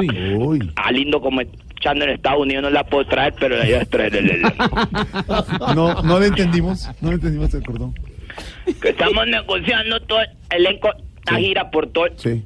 De millones a cada uno. Lo que me pidan de Rider Sonido, la idea traerlo a la única que a lindo echando en Estados Unidos. De resto, No, todo el elenco. no, no, se le corta de verdad. no se le oye bien, Algo de Estados Unidos, pero no. No. Espérate, tenía que se corta. No está buscando. Eh, ¿No me escuchan ahí? Ahí ya. Ahí ¿No bien, me escuchan ahí? Sí, mejor, mejor. Ahí me escuchan bien. Que la idea es hacer este año una super gira con todo el elenco y uno por uno. La idea es darle 30 millones de pesos. Que ya bueno. lo tengo firmados a casi todo. La única que me falta es Galindo que está viajando en Estados Unidos. Ah, claro. Y picha. No más. Ya no más.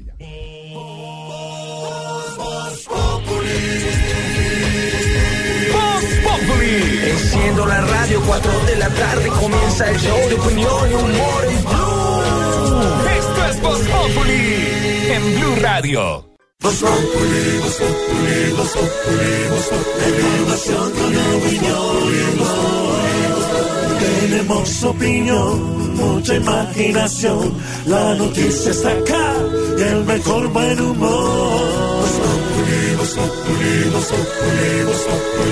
Radio siempre a las cuatro. ¿Y qué se estará preguntando? Ignorita.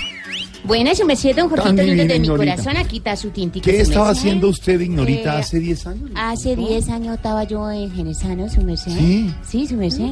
Estaba trabajando en un granero. Ah, en un Ah, sí, granero. su merced, pues, de, ahí de papá de yo, su merced. Estábamos en un granero, su merced, vendía Hola, cerveza y toda esa Ignorita. ¿y usted va al banco? Sí. Señora, ¿Usted va al banco, Ignorita? Ella ¿Pero a sigue, ¿no? Ella sigue. Con él así buscando socios. ¿pero a, a qué su merced? ¿A Sí, limpiar de pronto, sí, me tiene que ir al banco. No al banco no va. Ay, ¿cómo No al que banco no no? va. Y un ¿Quiere que le millennials. Nosotros los millennials no vamos al banco. Oh, no, a ver, espéreme. vamos, no, los millennials no es no- un millennial, no es un millennial. No diga no vamos, diga no, no La plata mía no me, la plata de yo no me alcanza para hacer jodas, para ir a los bancos ni nada de esa joda. Yo sí tenía- me acuerdo que te- tenía un granero ahí en el centro. ¿Sí? merced. Ay, tan bonita, Ignorita. Bueno, Ignorita, ¿cómo va? Bueno, Dejémoslo así. bueno, no contemos merced. más detalles. Bueno, su merced. Mm. Oiga, su merced, don Jorgito lindo de mi corazón, ¿cómo Sí. así que la señora vicepresidenta y esa Sí. joda, doña Marta Lucía, quiere corregir a los periodistas y esa A joda? los periodistas. Esa joda. Sí, sí, sí, sí. Do- doctora Marta Lucía, ¿me escucha? Claro que sí, te estoy escuchando perfectamente. Claro, la estamos leyendo. Ahí le también, también la vicepresidenta Claro, puso una foto de ella con el pelo corto. Mm. Bueno, pues cosa. uno va, cambiando, ¿no? Sí, Muchísimo, pero sí. igual lo que decíamos hace un momento. Pues, ella- Pero lo importante es la personalidad, es lo que uno puede hacer por el Hablamos de usted, vicepresidenta, porque en las últimas horas uso este trino. ¿Cómo hacemos para que nuestros periodistas asimilen que Nicolás Maduro no es el presidente de Venezuela? Si un dictadorzuelo se pusiera la banda presidencial de Colombia, eso jamás le daría la condición de presidente de los colombianos. Esto con referencia a una imagen de Noticias Caracol de última edición ayer, donde dice Nicolás Maduro, presidente de Venezuela. Es decir, la vicepresidenta sugiriéndonos o haciendo observaciones a Noticias Caracol cómo tenemos que poner en los créditos a Nicolás Maduro. No sé, don Álvaro, si esto tenga algo que ver con el No es Voz Populi que contó ayer Silvia Batiño aquí muy temprano, donde dijo que el presidente Duque estaba como de mal genio, como regañadorcito con sus funcionarios, y salieron todos como Dobermans a hablar en los medios de comunicación. Arrasar en los medios y en las redes Eso, sociales. hablaron todos, ¿no? Habló, hablaron varios consejeros eh, eh, furiosos, eh, respondían. Silvia, que está muy bien dateada, supo que Duque estaba bravo y los había regañado. ¿Tendrá algo que ver con eso? Porque nosotros, ¿qué tenemos que ver con lo que piense la, la doctora Marta No, Lucía? y ¿O cómo si esta es una directriz del gobierno de llamar dictador suelo a Nicolás Maduro o si es una iniciativa suelta por allí Sí, de la pero, pero, don Álvaro, nosotros no podemos poner en noticiero Nicolás Maduro. Dictador suelo. Don Juan Roberto Vargas, director de Noticias Caracol. Ahora, quiten el crédito presidente de Venezuela y pónganle dictador suelo. No, digamos, no, no lo podemos hacer. don Pero Álvaro. además le queda bien a una, a, digamos, a una de las cabezas del gobierno decirle qué hacer a un medio de comunicación. No, sé. Las, la angustia permanente en la que viven algunos integrantes del equipo digital de la doctora Marta Lucía Ramírez no es normal desde hace un tiempito. No, pues si la gente de prensa, Claro. imagínense la, la jefe de prensa de la doctora Marta Lucía, por Dios, eh, un momento. ¿Qué opina, don Álvaro? verdad. Pues eh, ha tenido muchas críticas lo que dijo la, la vicepresidenta, porque pues como ustedes dicen, darle clases de periodismo a los periodistas desde el gobierno, pues no está bien, y menos pedirles que usen términos eh, que son los que usa Maduro, ¿no? Así se refiere Maduro a, Colombia y a los funcionarios colombianos, y Colombia no puede caer en, lo mismo. Eh, una cosa es que el señor sea un dictador y otra cosa es que no sea presidente. Pues es el presidente, como lo es Putin, que es un dictador, como es el premier chino, que es otro dictador. El mundo está lleno de dictadores. Hay, son menos las democracias en el mundo que los países que no tienen democracia. Eh, entonces, pues se entiende uno que, que eso es una manera de hacer política. El Twitter, pues es, le permite a la vicepresidenta llegar a la gente. Pero yo creo que tiene que ver con, con lo que ustedes estaban contando que es una noticia interesante de que hay un cambio, que el presidente eh, está de mal genio y está mandando a reaccionar a su gente. Eso le pasa a veces a los presidentes, que le dicen a sus ministros, a sus consejeros, pues respondan, no me traigan todos los problemas aquí, no me pongan solamente a mí a responder, eh, vayan, ataquen, respondan las acusaciones, porque a veces los gobiernos se desesperan de, tanta acusación y más en este ambiente tan polarizado. Pero hay que acordarse que eso era lo que eh, hacía el Centro Democrático cuando estaba en la oposición y que al gobierno Santos le iba mejor cuando no contestaba. Uno entiende la molestia del presidente Duque, pero eh, ojalá esto no sea un cambio de su posición moderada, respetuosa, tranquila, de no gobernar con espejo retrovisor, de no buscar la confrontación, eh, porque él lo vio desde otro lado y ahora desde este, que eso no lleva a nada, que eso es bueno para la galería, para las redes sociales, nos produce noticias, a nosotros nos da de qué opinar, pero eso termina desgastando las instituciones, eh, termina enrabiando a la gente. Entonces, ojalá el presidente eh, no cambie su actitud moderada y serena, porque lo otro tiene cosas. Además, cuando el gobierno empieza a disparar, pues le disparan de vuelta. Y eso es alborotar a los sectores más duros del centro democrático y revivir mucho de lo que queremos dejar atrás y que el presidente Duque ha tenido la valentía de, hacerlo. Porque a veces es más fácil gobernar en medio de la balacera, porque pues eso no per- permite que no se vaya a los temas de fondo, sino a, a- las peleas del día. Pero eso no deja nada en el largo plazo.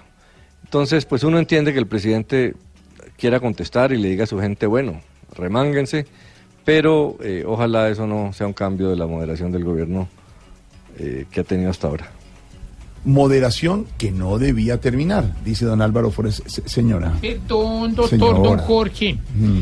Eh, o sea que a Duque, según Marta Lucía, habría que decirle títerer suelo. No, no, no, no, no, no. Pues, Pérez. Ay, Aurorita, hola. llegó desatada, hola, uy. Lo que está diciendo don Álvaro es moderación.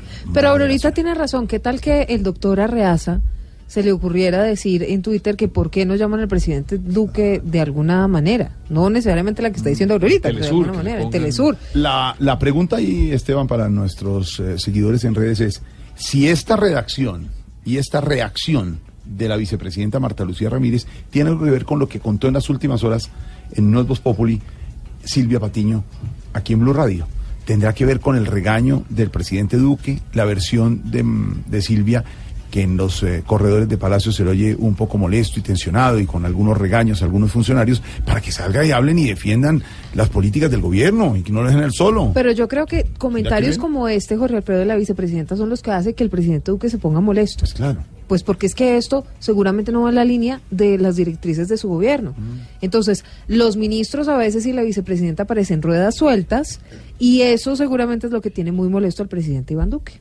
Silvia, mire, en la política de hoy debe haber personas que de todas maneras critiquen algo y pongan frases de este estilo para aumentar, digamos, su figuración y su audiencia. Si uno no hace este tipo de acciones, yo pensaría que pasa totalmente desapercibido.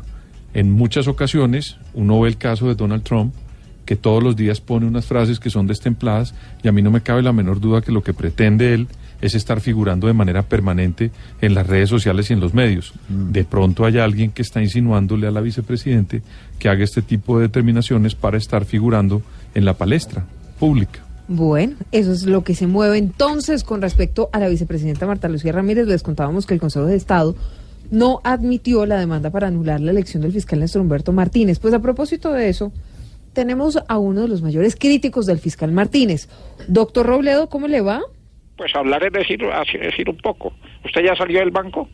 Ay, pero, de verdad, ¿usted también se va a Pues- meter conmigo y el banco? ¿Usted nunca ha ido Pues al dígame banco? una cosa, salió del banco, la dejaron consignar, dígame una vez. sí, señor, pude pagar mi tarjeta de crédito.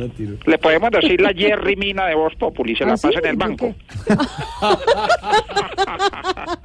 Está muy chistoso hoy, ¿no? Pero hoy puede hablar con toda tranquilidad. Mire, le voy a dar el espacio. Pues hablar es decir porque acá no me dejan hablar. Dejan hablar más fácil a Maduro en un congreso de literatura. No, no, no, pero sí, usted puede hablar todo lo que quiera hoy. Vea, yo siempre que hablo, hablo tranquilo porque no le debo nada a nadie. Bueno, a nadie es un decir porque ya estoy debiendo el recibo de la energía, el del gas, el del agua y voy a empezar a deber el de valorización. ¿Y eso sí, sí los paga en el banco? Usted sabe que en este país no se puede decir lo que se quiera porque después lo enredan a uno. ¿Usted me quiere enredar, cierto, con del banco? No, ¿Usted se no, quiere no, salir no por la tangente? enredar, No, Usted es una enviada del fiscal, ¿cierto? no, ¿cómo se le ocurre? ¿Hace parte usted del cartel de la toga? A ver, por si una de favor. las respuestas es positiva, explique, por favor. No, yo simplemente soy una periodista, trabajo en Blue Radio, hago parte de la mesa de yo trabajo ya de Voz reconozco Populi. claramente las voces de los infiltrados y creo que usted me pone a hablar para ver si yo le doy papaya. A ver, pero usted no dice pues que es que yo no lo dejo hablar, que usted Bueno, no tiene entonces dígame una cosa, ¿va a hablar usted o hablo yo? Dígame ahí una vez para saber, entonces yo para dónde agarro. No, a ver, senador, usted es el entrevistado. No, Siga, hable favor, usted hable. entonces. No, pero a ver. ¿Y de qué hablo? Hable, si ya se me olvidó el tema con toda esta cosa. ya, ya no sé ni de qué hablar. No, pues hable de los audios, de la, la DEA, del fiscal. Vea, por si no lo sabía, los audios son de oír, no de hablar. Sin embargo, le voy a decir que no me gusta el fiscal, no me gustan los audios, no me gusta Coronel, no me gusta Yesurún. Ay, ya se me empezó a meter el espíritu chocarrero. ¿Sabe qué? Mejor termino con mi campaña que hace 10 años la estoy haciendo, que se llama Conozcamos nuestras leyes. Apuesta que usted por estar en el banco desconoce la ley 3475, parágrafo 12, artículo 5 de 1986, que dice, si saben cómo me pongo, ¿para qué me invitan? No, pero a ver. No, ¿saben qué? Hablamos dentro de 10 años que hoy está muy mamerto. No, no, Hasta pero- luego, que esté muy bien. Adiós. No, y todo, ¿no? No.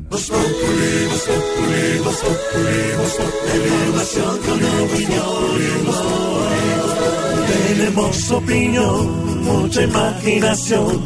La noticia está acá y el mejor buen humor. Jugando siempre a las cuatro. ¿Qué está pasando, Silvia? Hablamos de la alianza que habrían ah, firmado y confirmado criminales en el Bajo Cauca antioqueño para controlar el territorio y las rentas ilegales en esa región del país. Pues fíjese que dice el ejército que disidentes de las FARC, del Frente 36 específicamente, estarían delinquiendo de la mano de grupos armados organizados que operan en esa región del país, Damián. Ante la lucha que se viene desatando en el Bajo Cauca antioqueño entre varios actores criminales por controlar rentas ilegales, algunas organizaciones se estarían aliando para imponerse ante la fuerza pública y sus rivales delictivos. Así lo confirmó el general Juan Carlos Ramírez, comandante de la séptima división del ejército. El GEO que trabaja con la, o está en alianza criminal con eh, la estructura del 36 es el grupo delincuencial organizado Los Tapón o Los Mesa, que es un GEO del municipio de Bello en el Valle de la Burra. Según las fuerzas militares, actualmente la disidencia del Frente 36, comandada por alias Cabullo, por quien se ofrece una recompensa de 280 millones de pesos, estaría recibiendo excombatientes de las FARC que deciden regresar a las armas. Bueno, si los millennials como yo vamos al banco, también les tengo noticias sobre las motos. Porque fíjense, De que unió una vaina que no tenía nada que ver con lo del banco. Óigame, mire esta cifra, más de la mitad de los vehículos que circulan en Colombia son motocicletas. Solo en 2018 se vendieron más de 546 mil. Bogotá y Envigado lideran la lista de ciudades con más motos en sus vías, Julián. Cifras del consorcio RUND indican que el año 2018 cerró con 14.486.716 vehículos registrados. Esto luego de que se matricularan 810.938 unidades en todo el país. Llama la atención que de esta cifra las motocicletas equivalen al 67%, luego de que las matrículas de motos crecieran 10,6% en relación con 2017, alcanzando los 546.963 registros. Como dato consolidado de un parque automotor nacional total de 14,48 millones de vehículos, 8,31 millones son motocicletas, es decir, más del 57%. Bogotá con 480.400, Envigado con 421.140 y Girón con 253.000 son las ciudades que más motos tienen. Julián Calderón, Blue Radio.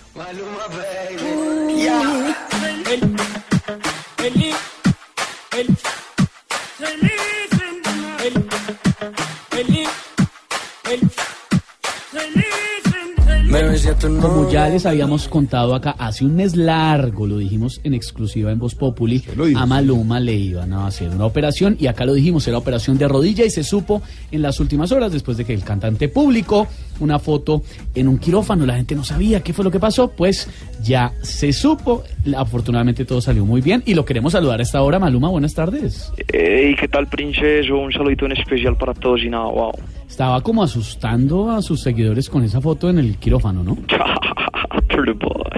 Así es, princeso. Bueno, después me di cuenta que, que fue un error no decir qué operación me iba a practicar, porque ahí salió todo el mundo a decir que me iba a poner buis, que me iba a agrandar la cola, pero no, no. No sean así, princeso, era una rodilla que tengo mala, pero, pero bueno, para que después no digan que, que yo pateo con las dos. Pero, pero ¿cómo, cómo fue en la cirugía, Maluma?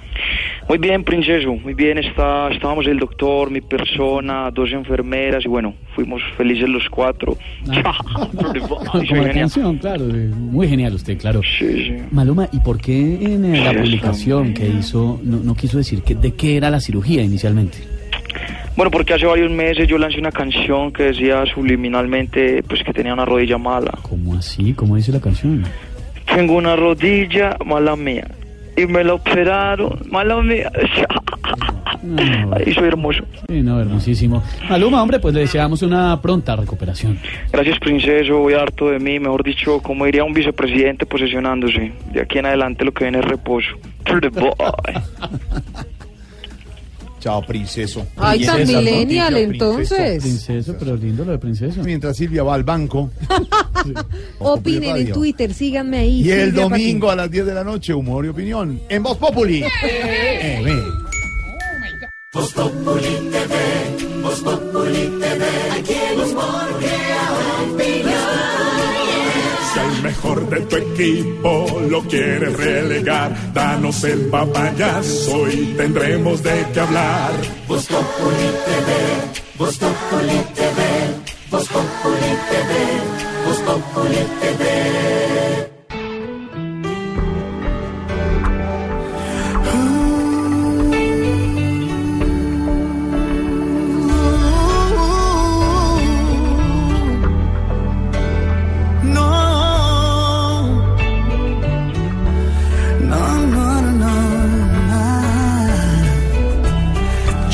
Si tú, no sé si yo seguiremos siendo como hoy. No sé si después de amanecer vamos a sentir la misma sed. ¿Para qué pensar y suponer? No preguntes cosas que no sé. Yo no sé. No sé dónde vamos a parar, eso ya la piel nos lo dirá. ¿Para qué jurar y prometer algo que no está en nuestro poder? Que es eterno, no me pidas algo que es del tiempo.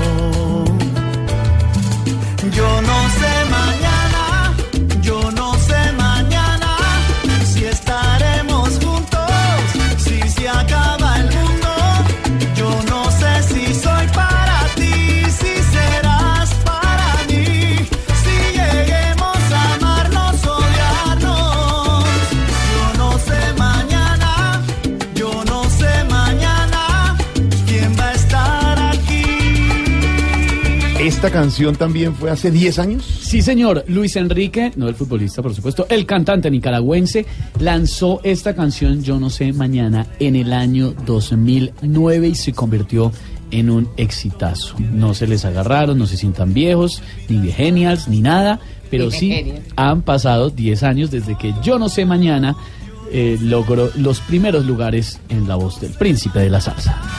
Si estaremos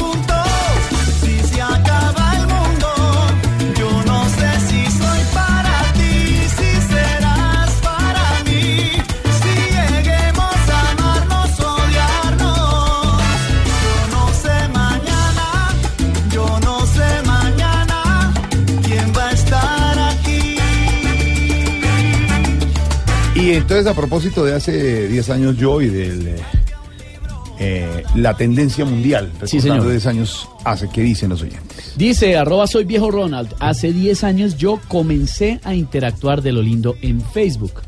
Pero entró tardecito, porque Facebook arrancó Bueno. 2005, 2006 por tarde. ¿no? Luis Guillermo Morales dice, hace 10 años yo tenía más pelo y menos barriga, pero sigo siendo feliz y eso no lo puede cambiar nadie. Chévere, bien por él. Julián Escobar dice, hace 10 años yo no era papá, ahora tengo el corazón más feliz del mundo gracias a mi hija. Qué bueno. Silvia, Señor, le mandan a decir, no qué. pero tranquila, le mandan a decir, el señor Santiago, que dejó algo. le mandan a decir, orabas, para que vea. Dejó la chequera. Y ese no es del conjunto, orabas. Talonario de ahorros. Numeral Silvia en Blanc, en el banco, sacando efectivo y luego salió a comprar unos cassettes y unos LP. Pero cosas que pasan. No, cosas que pasan. Mire, por ejemplo, acá dice arroba lucarel 30.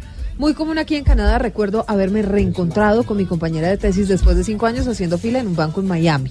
Espero encontrarte un día, bueno, haciendo fila para charlar un rato y tomarnos un uh, Tim Hortons. Dice por aquí ¿Un Tim Diego? Márquez. Oye, que es una delicia.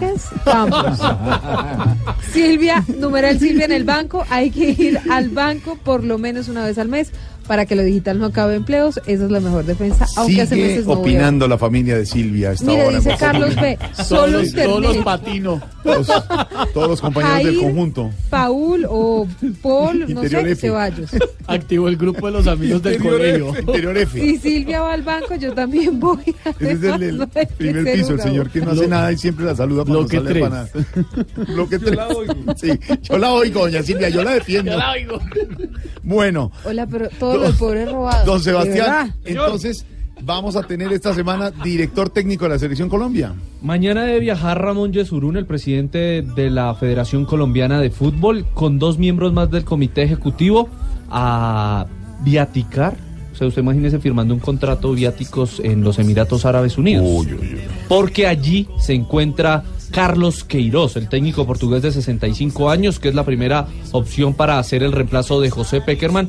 Él está todavía encargado de la selección de Irán, allí se juega la Copa Asiática de Naciones y por eso tienen que ir hasta allí a ultimar detalles. Ellos ya han tenido dos reuniones, la última el eh, fin de semana del 8 y 9 de diciembre en Madrid, cuando el presidente Yesurún viajó para la final de la Copa Libertadores de América entre Boca y River.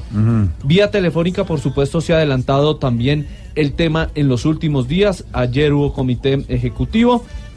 Hubo unanimidad, siete votos para ofrecerle de manera oficial el cargo al señor Queiroz y ellos viajan para firmar el contrato y que después que sea eliminado o que llegue a la final el primero de febrero en eh, los Emiratos Árabes Unidos pueda venir al país para ser presentado como técnico de la selección Colombia. Antes del viernes, entonces, como dice don Sebastián, se presentaría el técnico Queiroz como nuevo director de la selección colombiana de fútbol. Aquí está el eco del día con el tema del deporte.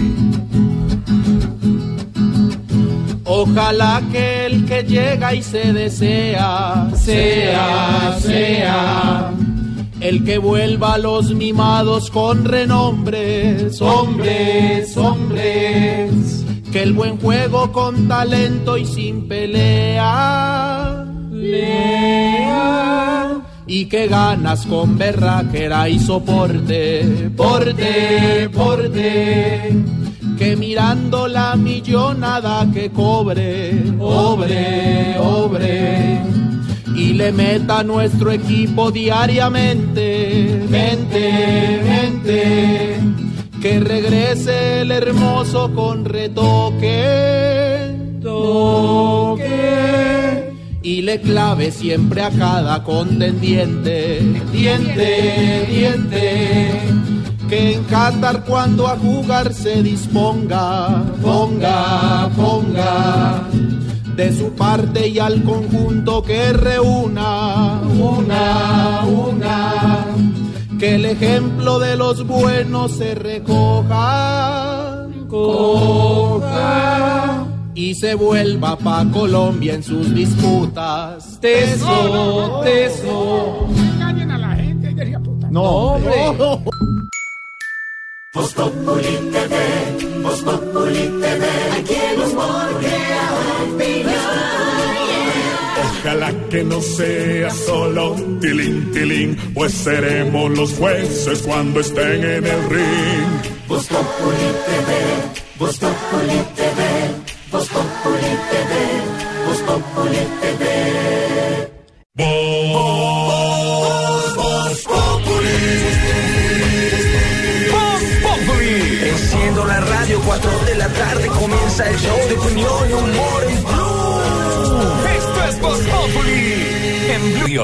Hoy estamos hablando y echando para atrás 10 años. Don Pedro Viveros me ha propuesto un ejercicio. Este año se cumplen los 200 bueno. años de la independencia de Colombia. Yo ¿cierto? me acuerdo. Ed- no tanto. No linda alcanza, pero. Entonces, uno podría echar para atrás. O sea, el y mirar- 200 Year Challenge. Exactamente. 200 años atrás. Y que nos va contando usted, don Pedro Viveros, hasta llegar al 7 de agosto. Al 7 de agosto. Iba yo por ¿Qué la iba- calle real.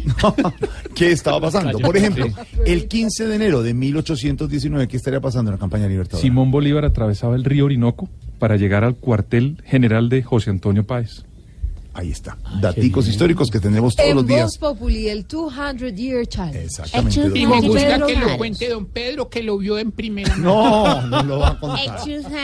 Challenge. No, 200 años. Entonces, hoy atravesaba el río Orinoco Simón Bolívar para llegar al cuartel de José Antonio. Y vamos a Y vivir. yo estoy que me orinoco, hermano. Pero, Pedro, ¿sabe qué? ¿Por qué no lo trina usted en su cuenta y que la gente lo siga Claro, para que y la gente sepa qué es lo que y está pasando en el contando, 200 Year en la- Challenge? Sí, ¿Cómo es sí, arroba Voz? Populi también. Y la de Mi Pedro es es Pedro Viveros T. Arroba Pedro arroba Viveros T. Pedro Viveros T. Pedro Viveros T y arroba Voz Populi. Daticos históricos, 200 años de la independencia, lo que no es dos Populi Silvia.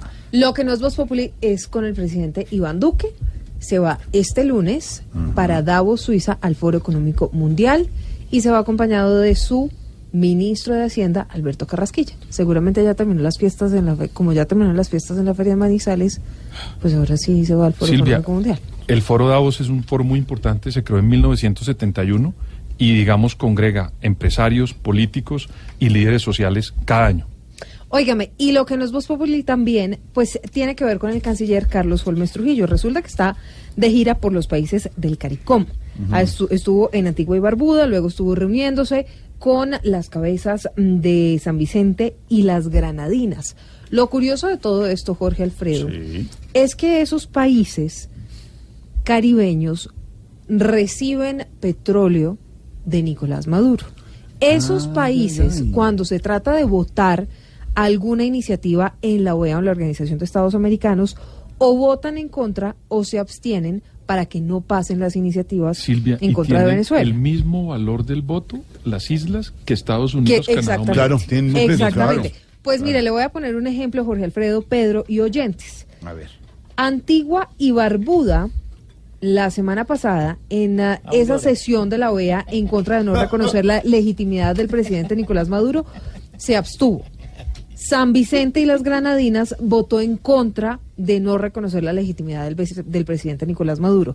Pues eh, esos eh, primer ministro y el presidente con el que estuvo reunido hoy, el canciller Carlos Holmes Trujillo, asistieron a la toma de posesión de Nicolás Maduro.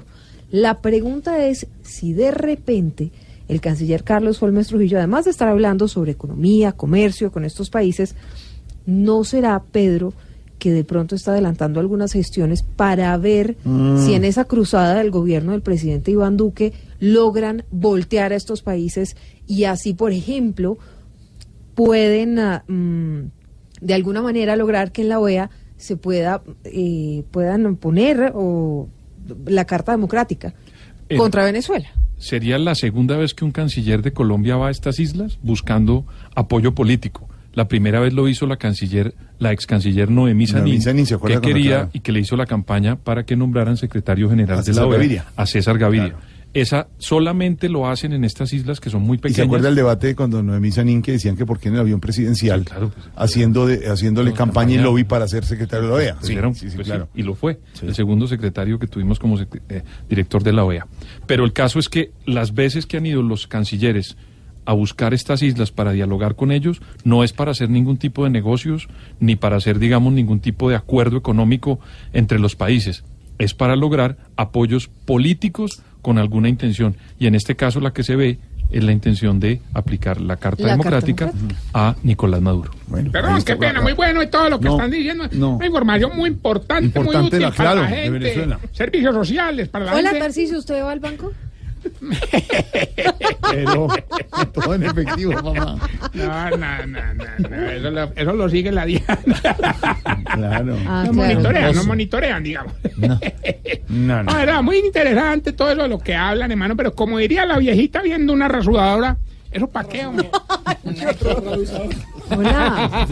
No, Hola, hola.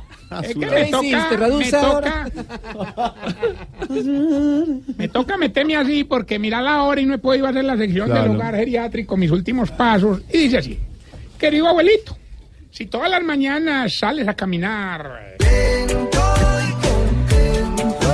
Sí, para subir a un segundo piso te demora... Mil horas. Y si cuando hablan de tener relaciones y de ser sexualmente activo ya... Tú no sabes eso. ¿A qué sirve eso? Les cuento que hoy vengo más relajado que Nairo Quintana manejando Visitaxi. ¿Y, y eso por qué? Porque ha sido un éxito en el hogar el reality original que montamos. ¿Cómo se llama, señor? Se llama la agencia Batalla de Modelos. ¿Sí? Sí, sí, No. modelo 1910 a 1920. No, no. Hombre, el caso es que los viejitos están tan animados que ya hasta empezaron a tomar Viagra. ¿Y eso como para qué? Ah, porque eso para lo que sea. A ver. Abusaron. Es un chiste. Ah. chiste. Hombre, tía. Georgito, eh, los viejitos ¿Cómo? están haciendo dietas para tener cuerpos hermosos y tener vitalidad. Mm. Eh, Por ejemplo, ayer, eh, antes de la prueba, todos se comieron un ajiaco con frijoles y apenas terminaron, los vimos desfilando. Ah, en la pasarela. No, para el baño. Ay, Uno de los viejitos que más nos ha sorprendido es Don Travestiven. travestidos ya. Hombre, sí, que quien lo ve ahí todo tímido, calladito, y nos dimos cuenta que tiene un talento demasiado grande y que nadie le había podido descubrir. hombre. ¿Y ustedes cómo se lo descubrieron? Ah, porque se le desamarró. No, es chistoso. Ahorita, No, ahorita, sonríe. Ay, Smile. No, no, no. Smile. ¿Cómo, cómo? Smile.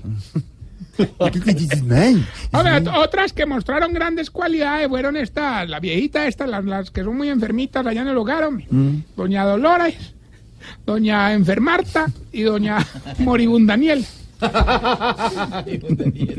Ustedes no me lo van a creer, hombre, pero las agencias quedaron encantadas con ella, hermano. ¿De verdad? No, es que aquí entre nos eran 90, 80, 90, ¿De hermano. verdad las medidas? No, no, los años. No, los años. hombre. Ay, hola. Yo a la que sí le creo mucho y veo cómo va ahorita Esa doña Fufani. Desde que llegó dijo que le iba a dar todo para ganar, hermano. ¿Y sí lo está dando? Sí, desde los 18 años. No, hombre, todo para Tiene ganar. amplia experiencia, digamos. Vamos más bien con el test que le va a ayudar a identificar si usted...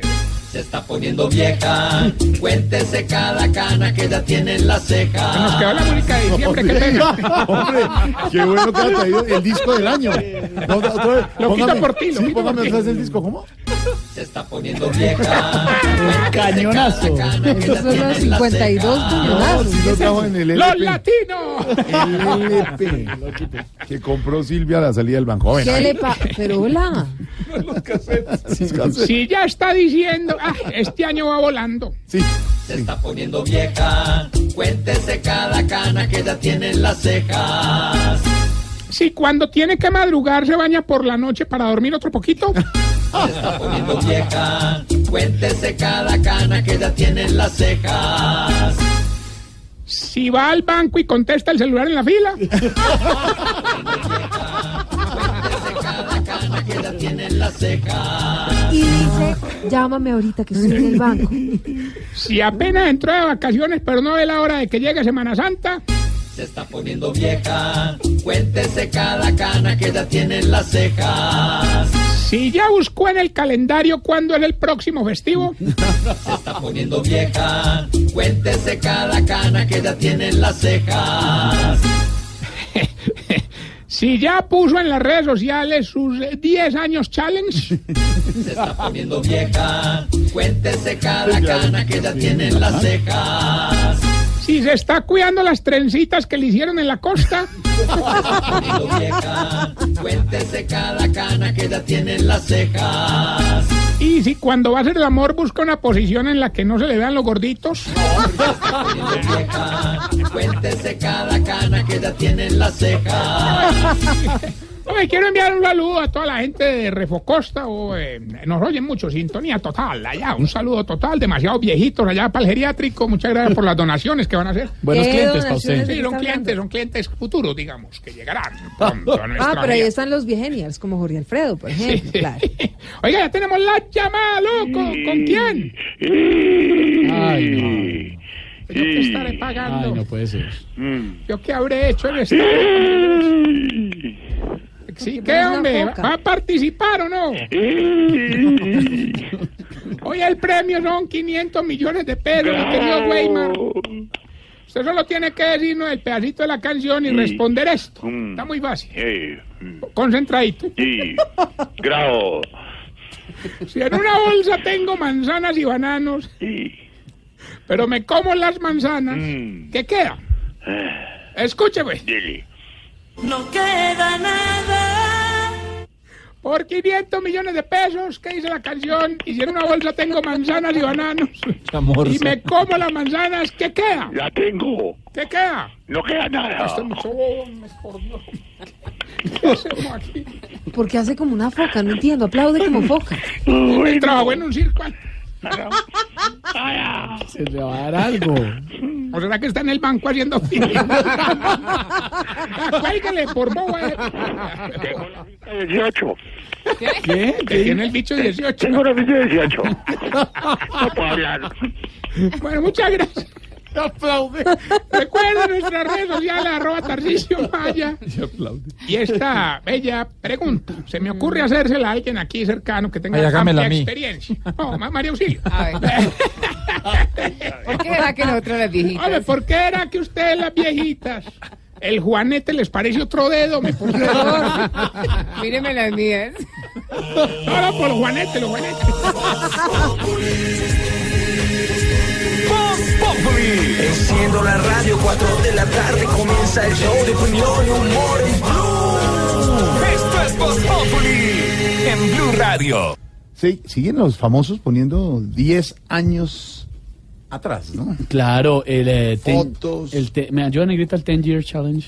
¿Cómo 10 dijo? Years 10 Challenge. Years Challenge. Ten Years Channels. Ah, Ojo que, ojo que está, La ojo engolé, que la- mis hijas son engolé. más millennials que usted y están diciendo lo correcto es years con S, No, 10 years pero la challenge. tendencia es sin S. Te la Sí. están usando sin S. Por eso, como hemos Así dicho, es o sea, correcto. están usando las dos. Exactamente. Bien. Pues siguen los famosos poniendo, eso sigue de tendencia.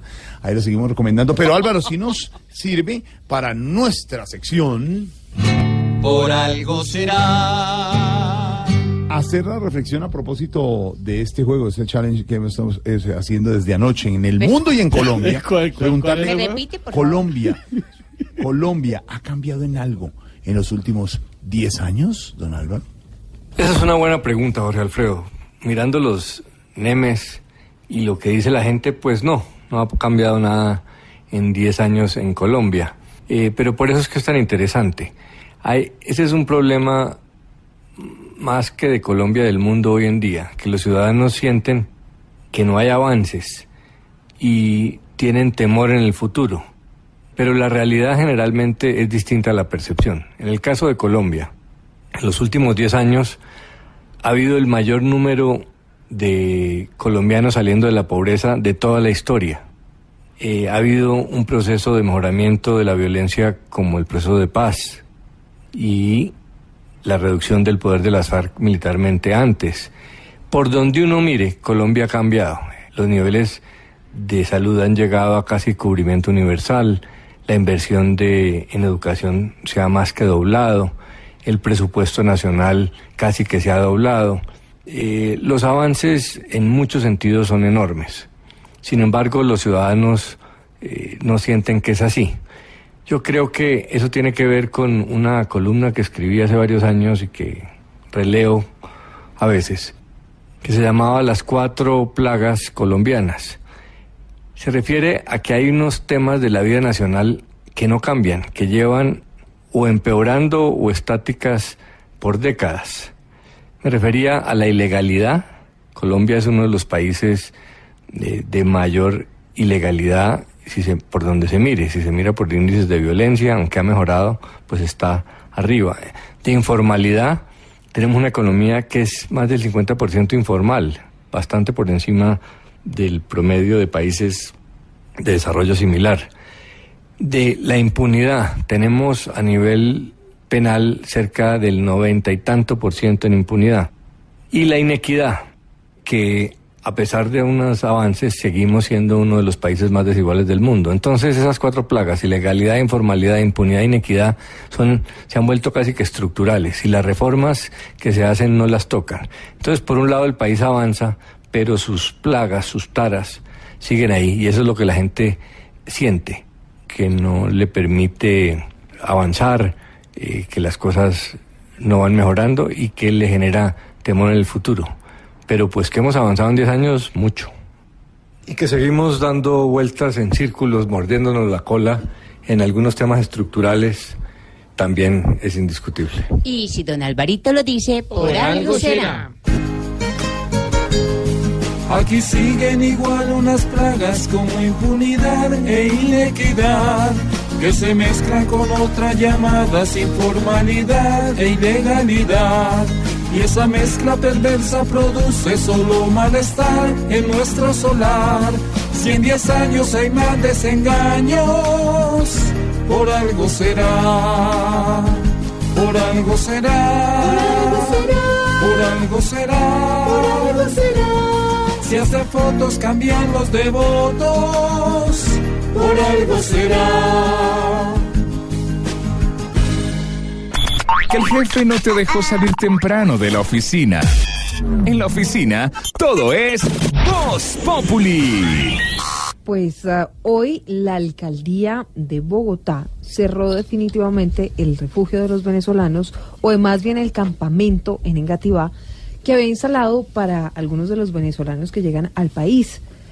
Mm, Pedro, con esto la alcaldía resuelve ese problema de los venezolanos, por un lado, y por el otro, hoy Marco Rubio dijo que el presidente Donald Trump pues no descarta reconocer a Juan Guaidó como el presidente legítimo de Venezuela. ¿Haría bien Trump ah, con esto? Pri- Primero, reconocer que si la alcaldía de Bogotá quiere de alguna manera organizar a la población venezolana, tiene que definitivamente trasladar estos campamentos a sitios donde no se produzca a su alrededor, digamos, la serie de eventos de inseguridad que se han presentado y que la formación de cada una de las políticas públicas que haga la alcaldía de Bogotá para proteger a estas personas que son venezolanos y están en Bogotá, pues que lo hagan de una manera más organizada y menos, digamos, atemporal, porque siempre lo que sucede con este tipo de casos es que una solución imprevista, mal realizada, provoca muchos inconvenientes a futuro. Eso digamos en cuanto a lo de Bogotá. Y que también las otras ciudades, porque uno puede pasar por Cali o por Medellín y se encuentra una serie de sitios y de puntos en las ciudades que están desorganizados y vale la pena que tengan en cuenta que cada una de las ciudades se tiene que planificar para que los ciudadanos no se vean afectados por muchas consecuencias que este tipo de campamentos provoquen en las ciudades. Y por el lado de Trump, eh, es muy importante que la presión política y diplomática contra el régimen de Nicolás Maduro se haga de manera coordinada. Lo que no puede pasar es que haya una serie de eventos aislados que provoque una especie de espacio de oxígeno para que la dictadura o el régimen de Maduro pues tenga eh, discurso político para tratar de conformar una especie de enemigos que le sirve para su discurso permanente de permanencia en el poder en Venezuela. Lo que no podemos dejar de hacer, aquellos que creemos en la democracia, es facilitar que haya países democráticos que critiquen lo que está haciendo de manera descompuesta y poco democrática Nicolás Maduro en Venezuela opinión, humor y por supuesto actualidad, todas las noticias de lo que pasa en el eh, mundo y en Colombia. Don Felipe Zuleta, ¿quién nos deja el día? Pues el hecho del día, y debo decirlo, hombre, lo, registro de alguna manera con tristeza, y es la decisión de las últimas horas de llamar a un juicio por cinco delitos, entre ellos concierto para delinquir e interceptación de comunicaciones al general eh, Humberto Huatibonza. Digo con tristeza porque, hombre, el general Guatibonza eh, le sirvió a la policía con honestidad, eh, con eh, dedicación, con esfuerzo, por más de 30, casi 35 años. Fue inclusive, recuerde usted, entre las cosas últimas que hizo fue mm, comandante de la Policía de Bogotá, en donde se logró una reducción importante del delito de los homicidios. Realmente fue un oficial estrella. Yo no fui su amigo personal, tuve oportunidad de conocerlo en dos o tres oportunidades por motivos profesionales y siempre me dio muy, muy, muy buena impresión, pero sobre todo por los resultados que produjo. Pues en las últimas horas, finalmente, en el famoso escándalo de las chuzadas que estalló por allá en agosto, septiembre del año pasado, pues apareció mencionado como accionista de una empresa dedicada a la, a la interceptación legales el general o el nombre de general Guatibosa. Pues el general Boatibonza va para un proceso penal, a un juicio ya, con cinco delitos, uno de los cuales pues es, eh, como se dice popularmente, jodidísimo de salirse, que es el concierto para delinquir, porque, es decir, este es un delito de lo que llaman los penalistas red, y es que cobija otros tantos delitos y es dificilísimo de demostrar que usted no eh, se unió con dos, tres o cuatro o cinco, en este caso está hablando de 12 personas para cometer X o Y delito.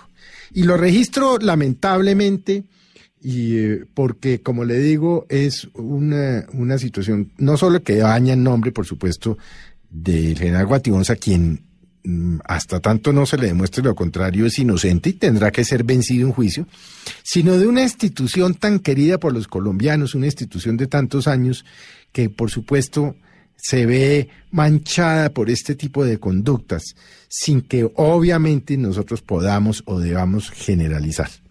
Por lo que, bueno, habrá que esperar en qué concluye este juicio, si el general es condenado o es absuelto, y bueno, es una lástima realmente es una lástima que la vida de un hombre que le entregó tantos años a una institución, como le digo, tan querida para los colombianos, pueda acabar tras las rejas. A las 8 en punto llega doña Vanessa de la Torre con Mesa Blue. ¿Tiene invitado hoy? Numeral, Vanessa, pregúntele a Petro. Ah, hoy sí va a venir. Ah, ¿viene hoy el doctor Petro? Bueno, pero el matoneo, a ver, No, pues hola. pregunto, es por lo si que la los amigos de la emisora de uno que están haciendo los Ay, otros. sí, Aló, buenas tardes. Doctor Petro, ¿dónde está? Voy para allá. ¿Viene en camino? No, lastimosamente me cogió un trancón de unos estudiantes. Eh, no lo voy a poder cumplir la cita. ¿O No una marcha mentiras. contra el fiscal? Allá voy a estar con usted a las 8 de la noche. Aquí lo estamos esperando. Numeral, Vanessa, pregúntele a Petro. Bueno, lo único que le pido es que me tenga una bandejita con harto aguacate, ¿por qué le gusta el aguacate? porque es la energía limpia del futuro. No, no se ríe. Si se va a empezar a reír, entonces no voy por allá. No, no, no, no, sí. No, No, no, no, sí, sí, risa sí, asegurada, me da No le pena, vaya a pero- quedar bien, mal porque ya la segunda vez y eso sí no queda bien. doctor Petro. Allá voy a estar. Aquí Saludos lo a estamos todos esperando. Ya llegó Andrés Hernández. Levante la mano, Andrés. Su jefe de prensa está aquí. Y listo. Mucha pregunta, ¿no? Pero todas las preguntas. Tenemos una hora de 8 a 9. ¿Cómo es Sin darle palo, ¿Cómo es que se darle numeral? todo, vamos a El numeral para, todo. para mandarle ya preguntas. Vanessa, pregúntele, pónganle la tilde, por favor, a Petro, para que me pone el trino, me da el favor. Numeral, Vanessa, pregúntele a Petro. Ya Pedro, ¿ya lo se lo va a poner. Sí, señora. Esteban, todo Está, listo. ya listos, estamos. Óigame. Entonces, nada, los espero. Eso, de una. A las 8 en punto, Mesa Blue. Petro, a propósito de noticias. Petro no, Pedro. Pedro. Mira la cara que le hizo Viveros. Viveros De quedó Pedro. pasmado. Ojalá, A ojalá yo tuviera propósito- 8 millones de votos. No, no, no, no, no. Ahora, si a Vanessa No, le llega no el doctor. Petro, podemos mandarle a Gustavo Retro de Voz Populi. O entrevistó a Pedro Riveros. Viveros. A Petro Viveros. A Petro. Deje así. Vuelto una experta en plan B, que. Plan B, Usted, sí. experta en ideas generales. Arroba Pedro Con Viveros maestría T. plan B. A ver, siga más bien Vanessa, Ay, arroba Vanessa. Pedro Viveros T. Para que Ya, se le ya, aprenda de el nombre. inmediato. A ver, inmediato. Oiga, me dicen que está listo el alcalde de Bucaramanga. Una matata. Ay, hola, alcalde. Cataplún, chupiplún, bombón, uga uga, Kunta Quinte. Qué pena con ustedes. ¿Cómo están? No, muy bien, alcalde. ¿Cómo le va? Lo vimos sereno, calmado, tranquilo. Por fin se le siente un nuevo aire este año. Eh, es que no puedo suspender mis ejercicios de yoga. ¿Qué necesitan? no. Pues queríamos hablar del avistamiento de un meteoro. en- Supuestamente, un supuesto meteoro en Quiero decirles que yo no vi nada. ¿Cómo así? Entonces fue mentiras lo de la piedra. Lo de- ¿Cuál piedra? ¿Qué dijo, culichupado? A ver, no, la que me está sacando usted, No, cálmese, por favor, por Dios. ¿Qué le pasa, alcalde? Relájese, respire profundo. Aproveche el. pierda eh, la platica del yoga. Sí, de la- del Qué pena con ustedes. No. Chiqui, chiqui. Pim, pom, pan, carrataplan. De verdad que yo me he querido montar mi foto de hace 10 años, pero no sé cómo poner la foto. Ah, lo del Ten Year Challenge. No, no le pare bolas, póngala como quiera, tranquilo. ¿Qué dijo? Póngala como quiera usted, la No, cucheta mal no, a ver, pero alcalde, le estoy es indicando cómo la tiene que poner. Piltrafa, No, gandofia, cálmese, por Dios. culo de lápiz, ¿Qué le perdón? marrano de pobre, A ver, señor. Alcalde, alcalde, no más. Viva la vida, píntela. Vívala. píntemela usted que yo se la coloreo, hijo de No, puta. no, no, alcalde, por Dios. Pero, alcalde, así no, con grosería. Cabeza de televisor viejo, care grándula reproductora. No le diga así a Pedro. Ramiriquí. No, no más, no, hasta luego, alcalde. No, no, señor, no se puede más. Pues con el alcalde despedimos esta emisión de Voz Populi. Ya se acabó, si me hace lo bueno no dura, ¿cierto? ¿Cierto que no, Ignorita? No, si me nos vemos mañana. ¿sí? Mañana Si a las Dios 4 quiere. en punto seguimos hablando. Numeral Sí, sí. Silvia en el banco. Si ustedes van al banco, me Saludos para Petro Viveros. o Pedro Riveros, según Vanessa. Voz.